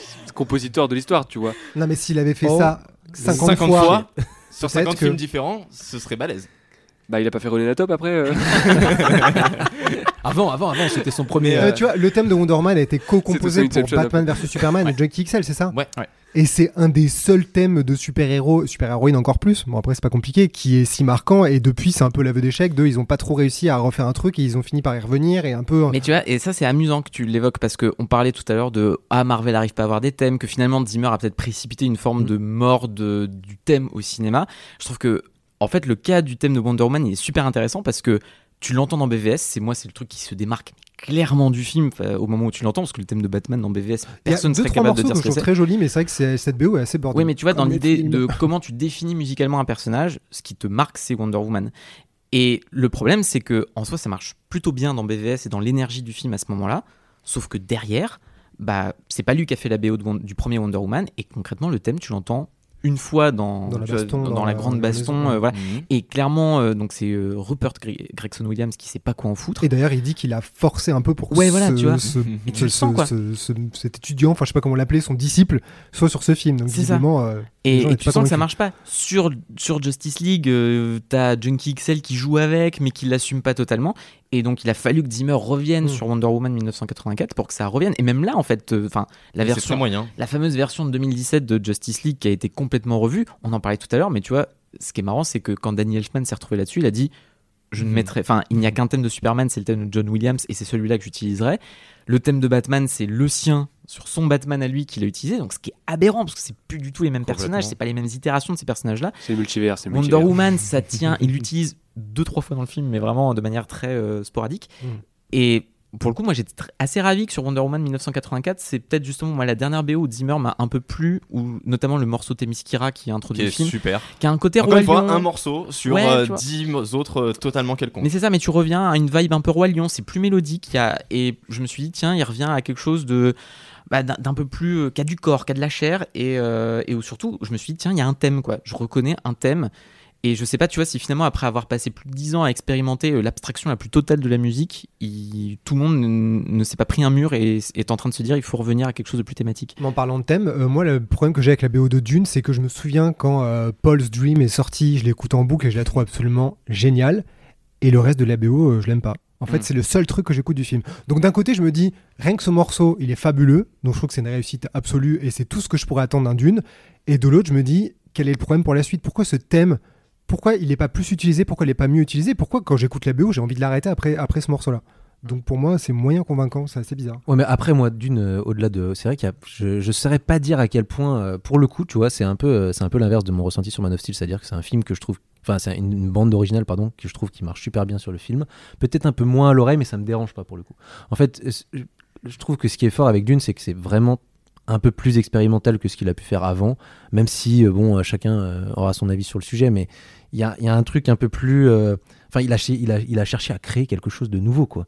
Et par rapport à ce qu'il a essayé de faire avant, depuis qu'il fait depuis 10 ans, à reprendre toujours les mêmes euh, samples et compagnie, là, euh, bon, bah, enfin, il décide de trouver des, des- des musiciens qui vont essayer de créer des, des sonorités différentes en, en mêlant des, des- des instruments en eux-mêmes. Par exemple, les cornemuses dans, dans le morceau là où ils sortent, euh, bah, c'est pas des cornemuses en fait. Voilà. Euh, Il y, a le- il y a- il y a une partie, c'est Et des- je ne vous dirai pas ce que c'est. quand, quand, ils, quand ils arrivent sur la planète là et le premier gars qui fait de la cornemuse en fait c'est un de ses, son guitariste qui, qui, utilise sa guitare pour faire de la cornemuse n'explique pas Le comment futur. je ne sais pas comment il a fait mais il l'a fait ensuite il y a plein de cornemuses ça c'est vrai En- donc quand ils sont tous ensemble évidemment ça fait plein de cornemuses mais ensuite c'est un, un autre de ces gars il a créé euh, je sais pas avec le Zourna Oui. voilà et des dizaines de doudouks Enfin, c'est pas des cornemuses en fait Non. c'est Il est en train d'inventer des mots, là, Zourna. on dirait. Non, non, Voilà. non, non, Et c'est- en fait c'est des instruments c'est des- arméniens Voilà, etc je sais pas si tu te souviens, c'est les espèces de notes, euh, de notes en bois en fait que t'entends euh, un petit peu tout le temps dans Dune. Euh, Ça fait... Pas du tout. Ça ne fait Non, pas du tout ça non. parce que je ne sais pas l'imiter. Mais euh, ça fait. Tu une- viens d'insulter une culture entière. Non, non, non, je me suis insulté moi-même. Mais, Mais, euh, euh, mais ça, c'est un truc que oui, euh, que, que moi que j'adore dans Dune, c'est encore une fois cette expérimentation et c'est l'idée de, comme tu l'as dit, de, de repousser véritablement en fait sa musique et de, de chercher de nouvelles idées, de nouvelles inspirations euh, avec euh, voilà euh, une influence qui soit asiatique, africaine, euh, aussi euh, avec un petit peu de de bah, de, de de musique typiquement européenne, ne serait-ce que ce morceau de cornemuse, tu vois, genre euh, on fait difficilement plus écossais quoi. Euh, et, et en fait, bah, c'est voilà, il voulait inventer de nouveaux instruments et je pense que c'est Denis Villeneuve euh, qui non seulement a dû lui demander ben, de se repousser un petit peu, le projet Dune qui est tellement énorme en fait qu'il l'a obligé à se repousser et le fait d'avoir quitté Christopher Nolan aussi à mon avis qui a dû être à mon avis je pense très très bon aussi parce que bah, Salvatore, ça ça- ça l'a détaché et il a fallu totalement se réinventer quoi. Bah, c'est ça, mais c'est ce qu'il dit. En gros, il a, il a refusé de faire. Il a dit à, à Christopher Nolan maintenant, je vais pas faire Tenet, Tenet, en fait, parce voilà. qu'il y a Dune et j'ai grave envie de faire Dune parce que c'est un film, un livre que j'adore depuis des années. Donc euh, l'oc- l'occasion ne se présentera pas non plus dix mille fois. Donc euh, je vais la faire. Mais quand tu vois, il- en fait, ce qui est fort avec Dune, c'est que c'est c'est plus qu'une bande originale qui passe derrière un film. C'est quelque chose qui crée une atmosphère avec tous les enfin tout le travail qui est sur euh, les voix tu vois alors, la voix euh, du, euh, du début là qui, in- qui introduit le film là cette, cette voix hyper grave qui sort un peu d'outre-tombe Mhm. et qui vient direct euh, tu vois ok euh, ça fait un peu peur Ouais ouais qui est très guttural Eh ben, et tout ouais, ouais. et ben, en fait, bah, c'est tout un mélange. En fait, c'est un mec qui chante, je sais plus exactement quoi, euh, et lui, il l'a plus ou moins étiré, ou je- enfin, il a fait, un, il a fait un, un truc avec. euh, avec, Ouais, euh, c'est- ça fait penser et un peu au chant de moine tibétain euh, Ouais. dans l'esprit, ouais. je, je sais pas exactement, mais en tout cas, enfin justement, je dirais même que ça, ça, moi, ça me fait penser à rien de ce qui existe ça, avant. j'allais dire. Et a c'est- créé, comme tu dis, un truc qui fait et- alien et qui Voilà, correspond ça. parfaitement. Quand, quand il va chercher cette musique sur les Bene Gesserit, t'as l'impression Oui. qu'on part dans un film de science-fiction où c'est des aliens qui débarquent. Et ensuite, quand t'arrives chez. Euh, euh, bah, je- Harkonnen euh, je- pas chez- bah, alors chez les Harkonnen aussi, t'as tout un truc très. euh. Métal, euh, Ouais, ouais, ouais, ça, ouais. Et après, un truc en effet, texturé, ouais. chez, chez les Femen, t'as un truc beaucoup plus bah, naturel et mais organique aussi, avec plus. Enfin, ça fait plus un bruit de sable, comme si. Mm. Bah, tu vois, et c'est ce qu'il ce qu'il disait un de ses musiciens, c'est qu'en gros, euh, au lieu de jouer de la flûte, il lui a dit tu, Je veux pas que tu joues de la flûte, je veux que tu souffles sur la flûte et qu'on on- est juste un- une sorte de, de souffle au-dessus de la flûte, quoi. Ouais. Ça fait Ouais. une sorte de vent, quoi. Et tu, tu te dis, mais c'est. Ouais, non, mais il veut exprimer des idées via sa En fait, musique. ouais, oui. c'est ça. Non, mais Je ne veux pas que tu joues du piano, je veux que tu touches avec tes doigts les notes de piano. non, mais c'est vrai que comme ça, tu dis ça n'a aucun sens. Mais le gars, au N'écris de... pas d'article, Alexandre. Je veux que ton doigt touche le clavier, c'est différent. Très bien, je ferai ça. Non, mais du coup, je- je- moi, pour moi, Dune a vraiment quelque chose de différent et qui est allé chercher quelque chose. Bon, je pense que son Oscar, je sais pas, je sais pas à quel point il est mérité, mais un Oscar, encore une fois, c'est aussi un. C'est aussi à un instant, merde, donc, euh, et c'est aussi un- en comparaison de quatre autres oui, musiques qui sont sélectionnées. Ça se trouve, c'était la meilleure face aux quatre fait, autres. Mais c'est assez révélateur peut-être de, de ce qui représente le mieux Zimmer et pourquoi tu vois c'est autant devenu un nom important. C'est que c'est un mec qui cherche tellement la viscéralité euh, de l'expérience. C'est-à-dire que là, de ce que tu décris, en fait, d'une tout de suite, Ah oui. ça te plonge, tu vois, comme moi je l'ai- je l'évoquais sur Inception peut-être, tu vois, un truc qui tout de suite t'emmène ailleurs, t'emmène dans l'univers du film et dans le côté autre de cette expérience cinématographique là. Et ça, pour le coup, c'est un truc qu'on aime ou pas le bonhomme. Euh, et on, bon, on a eu des, des avis assez divergents sur pas mal de choses, mais tu peux pas lui enlever ça en fait. Et pour le coup, ça soif d'expérimentation. Je pense que sur certains cas, tu vois, il a toujours eu ce côté très conceptuel et ça marche pas toujours sur les BO où il a pas trop le temps, où ça lui, où il a pas clairement envie, tu vois. Euh, je pense qu'un BVS par exemple, c'est un cas parfait pour ça où il a pas envie en fait. Mais sur Dune, peut-être que justement parce qu'il s'est redonné le temps. Ah et oui. qu'il a contré ce côté qu'on évoquait de deadline infernal et, et de ce genre de problème-là. C'est peut-être pour ça que ouais, ça a rappelé aux gens aussi qu'il il est toujours quand même euh, Parce là que quand dans il une faut. réalité alternative, peut-être qu'il aurait fait Tenet et Dune et aurait bâclé Tenet et il s'est dit Oh en là fait là. ces deux réals, ces deux projets, c'est pas possible, je peux pas faire un truc euh, bâclé d'un côté ou de l'autre. Probablement. Du coup, je choisis. Ouais, ouais. Mais pour et, une fois, il a- et, et je pense que, ouais, véritablement, de devoir choisir d'une euh, à la place de Tenet, bah, déjà fait que la BO de Tenet, elle est vachement bien parce que, bah, elle assume son côté ultra bordélique euh, avec des basses et tout. Euh, Ludwig Göransson, influence hip-hop et tout. Enfin, Influence Zimmer aussi. influence Bah, Zimmer aussi, mais, clairement. mais bah, bah, parce que, à mon avis, Nolan, il a dû lui demander, bah, moi, ça fait maintenant 10 ans, je fais la même musique avec le même copain, donc euh, si je peux refaire presque pareil. Mais, euh, mais ouais, avec Dune. Fais bah, tomber des livres sur ton clavier, s'il te plaît. sur Dune, il s'est totalement investi sur le truc et plus que la musique, elle est viscérale, je trouve qu'elle est vraiment organique. C'est-à-dire que euh, cette invention, ce- cet instrument qu'il a totalement inventé, quand tu écoutes la musique, tu te, t'as- tu te le représentes, tu l'imagines déjà. Euh, et c'est la même chose avec ce côté ultra in- industriel et métallique de la musique des Harkonnen. Tu, tu quand tu parlais de en fait d'image en fait en écoutant le, le- le- la musique c'est exactement en fait ce que je ressens en écoutant la musique de Dune à tel point que ben il a même fait un, un album euh, d'accompagnement en fait pour Oui, lire oui. le bouquin voilà donc euh, le type Ouais, il a vraiment ouais, fait Il a euh, pété un cap sur cette bande, bande ouais, originale quand même. mentir, c'est il a fait quel- trois bandes originales différentes, une qui fait 2h30 ou je sais pas quoi. bah oui bah, c'est fait, dire à quel point il est investi Mais- et, mais ça, est- et il s'est il s'est vraiment donné pour cet univers quoi c'est sûr que c'est clairement, au moins, il a, il a créé quelque chose. quoi. C'est ça qui m'intéresse dans Dune, hein, plus que l'ensemble, enfin l'écouter toute seule. euh, C'est intéressant de, de, de- mais c'est comme c'est comme c'est une bande originale très organique, très, euh, enfin, euh, qui sert à, créer une atmosphère plus qu'à créer une mélodie. euh, c'est, ça s'écoute moins, quoi. Je suis en train de repenser ce qu'il a dit sur, sur la flûte, pardon. Ah bah, excusez-moi, bah. J'ai encore rigolé on est encore, on est encore Ouais, sur la flûte et Ça le me vent donne envie de, euh, comme on n'arrête pas de dire qu'en fait il bosse super bien quand il a des cinéastes assez forts et qui ont des idées assez euh, fortes en face, avec qui on aimerait trop qu'il bosse pour pouvoir justement être face à un mur, rebondir, créer Wow. et innover. David Fincher. Ouais, ce serait hyper excitant. Ah, mais non, non, mais laisse-le faire à une très très non, non, non, Atticus déjà, Ross, c'est ce que j'allais dire. D'ailleurs, oui, c'est Trent grave. Reznor, on n'a pas dit, mais on disait il y a peu, il y a peu, il y a peu de, il y a peu de, de, de- de compositeurs dont on, re- on retrouve la patte quand on écoute la BO sans savoir. Mais Trent Reznor et Atticus Ouh. Ross, tout de suite, bam. Ouais. Tu sais quand tu regardes All, tu fais ah Et Même quand tu regardes- Ross. Même pas quand de tu regardes un autre film que Fincher, tu fais. Tiens, je Ouais, connais Ouais, c'est ça, c'est Ah ça oui, quand tu regardes euh, tout de suite. Bon, bref. Ouais, ouais, des, super réals avec un qui super euh, réal avec Zimmer lequel pourrait j'aimerais bien euh, une collaboration qui serait excitante. Waouh. Ah, moi j'avais bien aimé ce qu'il avait fait avec euh, Guy. Donc why not avec Guy. Ah non, il a déjà fait un film avec Spielberg on ou a pas dit des bons cinéastes. Euh, non. Eh, non. c'est Non, marrant, non, ça. non, non. Mais Guy faudra Ritchie, un attendre que mauvais John cinéaste, Williams meure attention. pour ça. Non mais c'est. Non, et puis, non, tu vois, pour le coup, je suis pas d'accord parce que Spielberg a. dit que ça pourrait être intéressant. Tu vas te calmer tout de suite. Non, mais parce que justement, tu vois, Spielberg, Spielberg. a quand même quelque chose Oh de. là pour le coup, il veut quelque changerait chose de de très euh, enfin, figuratif dans la musique. Et les seules fois où il a pas bossé avec Williams, c'est quand même avec des gens euh, comme Thomas Newman, euh, enfin des gens qui restent quand même dans cette vibe-là. Et pour le coup, Zimmer est tellement aux antipodes que je pense pas que ça ferait un bon combo. Mais je pense que c'est- pas tellement contre Zimmer que je dis ça, c'est que Spielberg a aussi ses habitudes de Ouais, cinéaste. c'est et de- que deux mondes un peu trop différents. là, je pense que ouais, là, ça ferait un truc trop. euh, Moi j'ai une contrasté. idée, j'ai une idée. Wes Anderson, je pense. Hein ça le ferait euh, totalement. What il est fou ce garçon. Non, mais On est sur- on est sur un troll. Je On est rigole, sur je un pensais troll. que vous alliez dire mais t'es malade, mais en fait euh, ça a pas trop fait réagir. non mais évidemment que non, Wes Anderson et Hans Zimmer ça n'a aucun sens. Alors que Paul W.S. Anderson, tout de suite. Ah, tout de suite. On, en- y revient Paul toujours. hein. Thomas Anderson. Ah non, ah non, Paul Thomas. Non, mais il faudrait un, laissons-lui un Jerry réel en gros Gould, là, qui, c'est pas bien. qui soit du niveau de Denis Villeneuve avec euh, pareil une œuvre ou un film qui soit aussi gros. Parce que bon, Hans Zimmer, il va Waititi et un cal. hein. Oh non. Oh là Ah non. Genre un Hans Zimmer sur non. Star Wars par exemple. Ou... Oh là Ah là. non. Ce serait Non, horrible. Après non, c'est vrai que ça non, changerait non, de la non. même musique de John Williams depuis Mais 9 films. hein. Qu'est-ce que tu Euh, racontes Qu'est-ce que vous racontez Laissez Ludwig Göransson faire ses trucs trop bien. Ah ouais, Ludwig Euh, Göransson, j'avoue sur un film ça serait pas mal. Bah, en même temps. euh, Mais il a fait Mandalorian, donc déjà, Ouais, euh, voilà. c'est déjà très bien. Euh, qui Hans Zimmer pourrait bosser? Moi, j'aimerais bien bosser avec un, un gros bourrin euh, qui émerge dans le poste de John Wick à la Gareth Evans, etc. euh, Oh, tu vois, genre, yes. vu que voilà, quitte à y aller de façon euh, bourrin, bah, vas-y, Bah, vas-y franchement, d'accompagner le. mm. Et en plus, c'est des trucs très rythmés, Ouais. euh, euh, comme ça, avec une parfois une ligne et tout.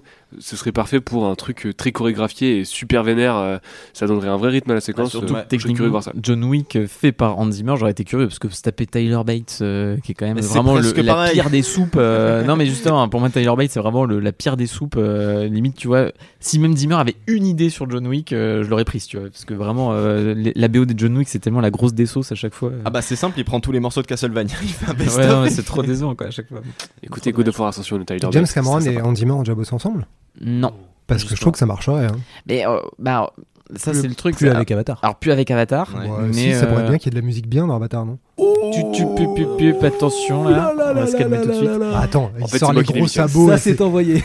C'est pas comme si Avatar était dans la subtilité, donc avoir une musique qui est parfaitement adaptée à ça, dans l'efficacité, dans le grandiose. euh, Ouais, mais qui est là aussi est quand même vachement plus thématique et orchestrale en fait. Et je suis pas sûr que ça soit tellement ce dont Zimmer a besoin. Après, tu vois, Avatar par Zimmer, ça serait intéressant parce que ça serait, je pense, dans la lignée d'une, un truc très texturé, euh, qui moi, d'ailleurs, euh, me plairait peut-être plus parce que je trouve que le problème d'Avatar, c'est qu'il reste un truc tellement à la surface que, enfin, c'est super efficace d'un point de vue thématique et émotionnel, mais du coup, ça plonge pas tellement dans la bizarrerie de l'univers de, Ah bah non, de clairement Pandora, ce que voulait faire à la base James Horner, mais Cameron a toujours travaillé avec James Horner aussi. Il a eu du mal à. Et là, Mhm. Simon Franglen, est... qui a pris Avatar 2, et le- le- l'apprenti de, de, de James Horner et a déjà fait euh, les attractions Avatar euh, à Disneyland et tout ça. Donc c'était logique qu'il prenne la Mhm. relève et euh, c'est dans la continuité. Moi, je trouve ça assez intéressant, mais là-dessus, Zimmer serait trop. je pense que. Cameron veut un truc euh, super euh, cadenassé. Ça serait intéressant si Cameron fait autre chose, tu vois. Mm. Là, son prochain truc, là, son, son projet là, sur la sur la bombe, euh, ou un truc comme ça. Non, je sais plus. Qu'est-ce qu'il veut Non, faire ça c'est Sur Christopher Hiroshima. Nolan. Non, ça, c'est Hiroshima, sur Hiroshima. Non, ouais. sur Hiroshima, oui, non, je suis pas Mhm. fou. Euh, ça, tu vois, typiquement, Hans Zimmer là-dessus, euh, pourquoi pas Ce serait assez, assez Bah, intéressant. il a juste à appuyer sur une touche de son clavier et voilà. Bah, C'est sinon, nous moi, euh, éventuellement, qui rebosse avec Terrence Malick, là pour son film euh, sur la Bible, euh, ça pourrait être euh, Oh assez non, intéressant. non, non, Après, il a déjà fait un film non, sur la. Bible. hein. Alors, il, en avait fait même plein. Il a fait plein de trucs comme ça. Il a fait la série La Bible. Oui, Moi, je a fait- Moi, je parlais de Man of Steel. Ah. non, mais d'ailleurs, Zimmer, c'est que trop son truc. Il a fait la série La Bible, un truc qui s'appelle The Sun. Il a fait plein de trucs. Euh, catho, voilà, il aurait dû euh, faire un Darren Aronofsky. Ce serait très bien. Et pour le coup, euh, son style s'accorderait vachement à Aronofsky. Ah bah, c'est hein, tout aussi pompier et bourrin, donc, euh, oui, Ce serait ouais, parfait ouais. pour moi. Tout aussi subtil et passionnant. C'est ça. Bon, de toute façon, là, on, on s'éloigne un petit peu du sujet, mais la question, c'est si on traite d'Hans Zimmer, comment on l'approche? Parce que finalement, euh, il y a plein de trucs possibles et imaginables. euh. Donc attends, on a fait des articles sur Inception, sur Dark Knight Rises. Oui, c'est moi qui les ai faits, et c'était bien. Est-ce qu'il y en a d'autres faire La ligne rouge, Ah bah, potentiellement. ça Franchement, peut la être ligne un- rouge, ouais. Rouge. Enfin, Interstellar, gros morceau, mais carrément. Oui, ouais. Ouais. Mais gros morceau. Tout le monde en a parlé, du coup. Tout le monde en a déjà- parlé, c'est je peux- vrai. je peux te Sauf si quelqu'un peut faire pourquoi la BO est nulle? Est-ce que Est-ce que je peux te suggérer un titre pour Interstellar? Attention. Le point d'orgue de sa carrière. Oh là oui. c'est fait, c'est noté. C'est bon, Ce allez. sera sur écran large prochainement. Euh, ou alors, sinon, si on veut créer la guerre, euh, on peut faire un classement de ses meilleurs BO. Genre, ses 10 meilleurs BO. Mais alors là, euh, on fait pour ou contre Hans Zimmer, sinon sur tous Ouais. ses BO. Ah oui, Les sur- 10 général. sur le monsieur. Le problème, c'est qu'on va devoir mettre les 10 mêmes BO que n'importe qui ait pu faire ce classement Bah, avant. forcément, tu Surtout, on vois. va jamais être d'accord. T'as vu Ah Ou les BO on ne peut plus Exactement. aujourd'hui, qu'on ne veut plus entendre. Ah ouais, clairement. Ah oui, Oh les là X là. morceaux de Hans Zimmer qu'on ne veut plus entendre aujourd'hui. Ouais, plus. Et, dont- et même lui, tu vois. Tu mets ça Ou sinon un truc, mais peut-être un gros dossier de fond sur euh, le. Est-ce que c'est euh, de plus en plus une escroquerie? Est-ce que, est-ce que Mm. ça cache un truc un peu dégueulasse sur les coulisses qui devient un peu trop la norme alors De que ça devrait être pas? Remote Control, c'est le vrai sujet le plus intéressant. Ouais, bien sûr, ouais, Ouais. c'est ça. Est-ce que Hans pense- Zimmer a tué la musique de cinéma ou pas A tué Hollywood. Allez, allons-y. Après, tout à l'heure, il y avait quand même la piste de Antoine, je crois. Est-ce que Hans Zimmer est le Covid de. de- ouais, voilà, on va le titrer comme ça, c'est très bien. Est-ce que Hans Zimmer est le Covid d'Hollywood? Euh, Après, bah, ça, sin- quand même un énorme boulot de faire ça. Donc, euh, ou bon, sinon on peut euh, attendre une actu genre d'une 2 en sachant que là il vient a priori de finir la BO, ce qui me paraît bizarre. Parce que Et d'ailleurs, c'est quoi ces projets après Dune 2 C'est- Il y a Bah, ouais, ce que Il y a, il y a euh, rien de annoncé pour l'instant euh, après d'une 2. On va peut-être faire. justement, il a fait peut-être une pause pour pouvoir faire d'une deux. Peut-être. Bah, il a fait. The Sun plutôt dans l'année, enfin, donc pour le coup assez oubliable comme BO, mais Bah, euh, En même temps, The Sun, c'est pas un peu genre euh, l'autoroute pour lui, c'est genre. Oui, bah, c'est Ouais, un allez, petit je vais piano là. Bon, Voilà, allez, tiens, je prends les t- quatre morceaux que j'ai pas c'est pas, c'est pas le genre de, film où il se dit putain, il va falloir que je réfléchisse à fond. et tout. enfin, tu vois, genre il y va direct, il fait allez hop, ça, ça. Ça, C'est bon, Florian, t'es content. Et c'est pas lui qui fait la BO de Oppenheimer. Euh, Non, Non, non, c'est encore nouveau Goranson. Goranson. Ouais, il a Ouais. gardé Grandson, il s'est dit. Il a putain. vexé Christopher Nolan. Ouais, c'est Bah, peut-être pas qu'il l'a vexé, mais je pense que, Je pense que Nolan est très satisfait de la collaboration avec oui, Goranson. Je Et- pense. Moi, je pense qu'il est vexé comme avec Marion Cotillard. Il voudra plus jamais bosser avec. Son but était de rendre sourds tous ses spectateurs avec Tenet. Il y a la moitié des gens qui sont partis. Mission une accomplie. Mission une accomplie. moitié. Bon bah sinon on en fait un podcast. Oui, on pourrait en faire un podcast, c'est vrai, comme euh, tous les autres euh, réunions, on a dit qu'on ferait un podcast. Mais par contre, du coup, encore une fois, ça veut dire qu'il faut demander aux gens de laisser un commentaire sur les plateformes de streaming, de nous noter 5 étoiles, de dire qu'on est vraiment trop génial. euh, Enfin, comme d'hab, trop génial. On, on est trop géniaux. On est trop géniaux. C'est pas mal aussi. Bah, on est trop- J'allais mettre 5 étoiles, mais du coup, Du coup peut-être 4. 4 étoiles. 4 étoiles.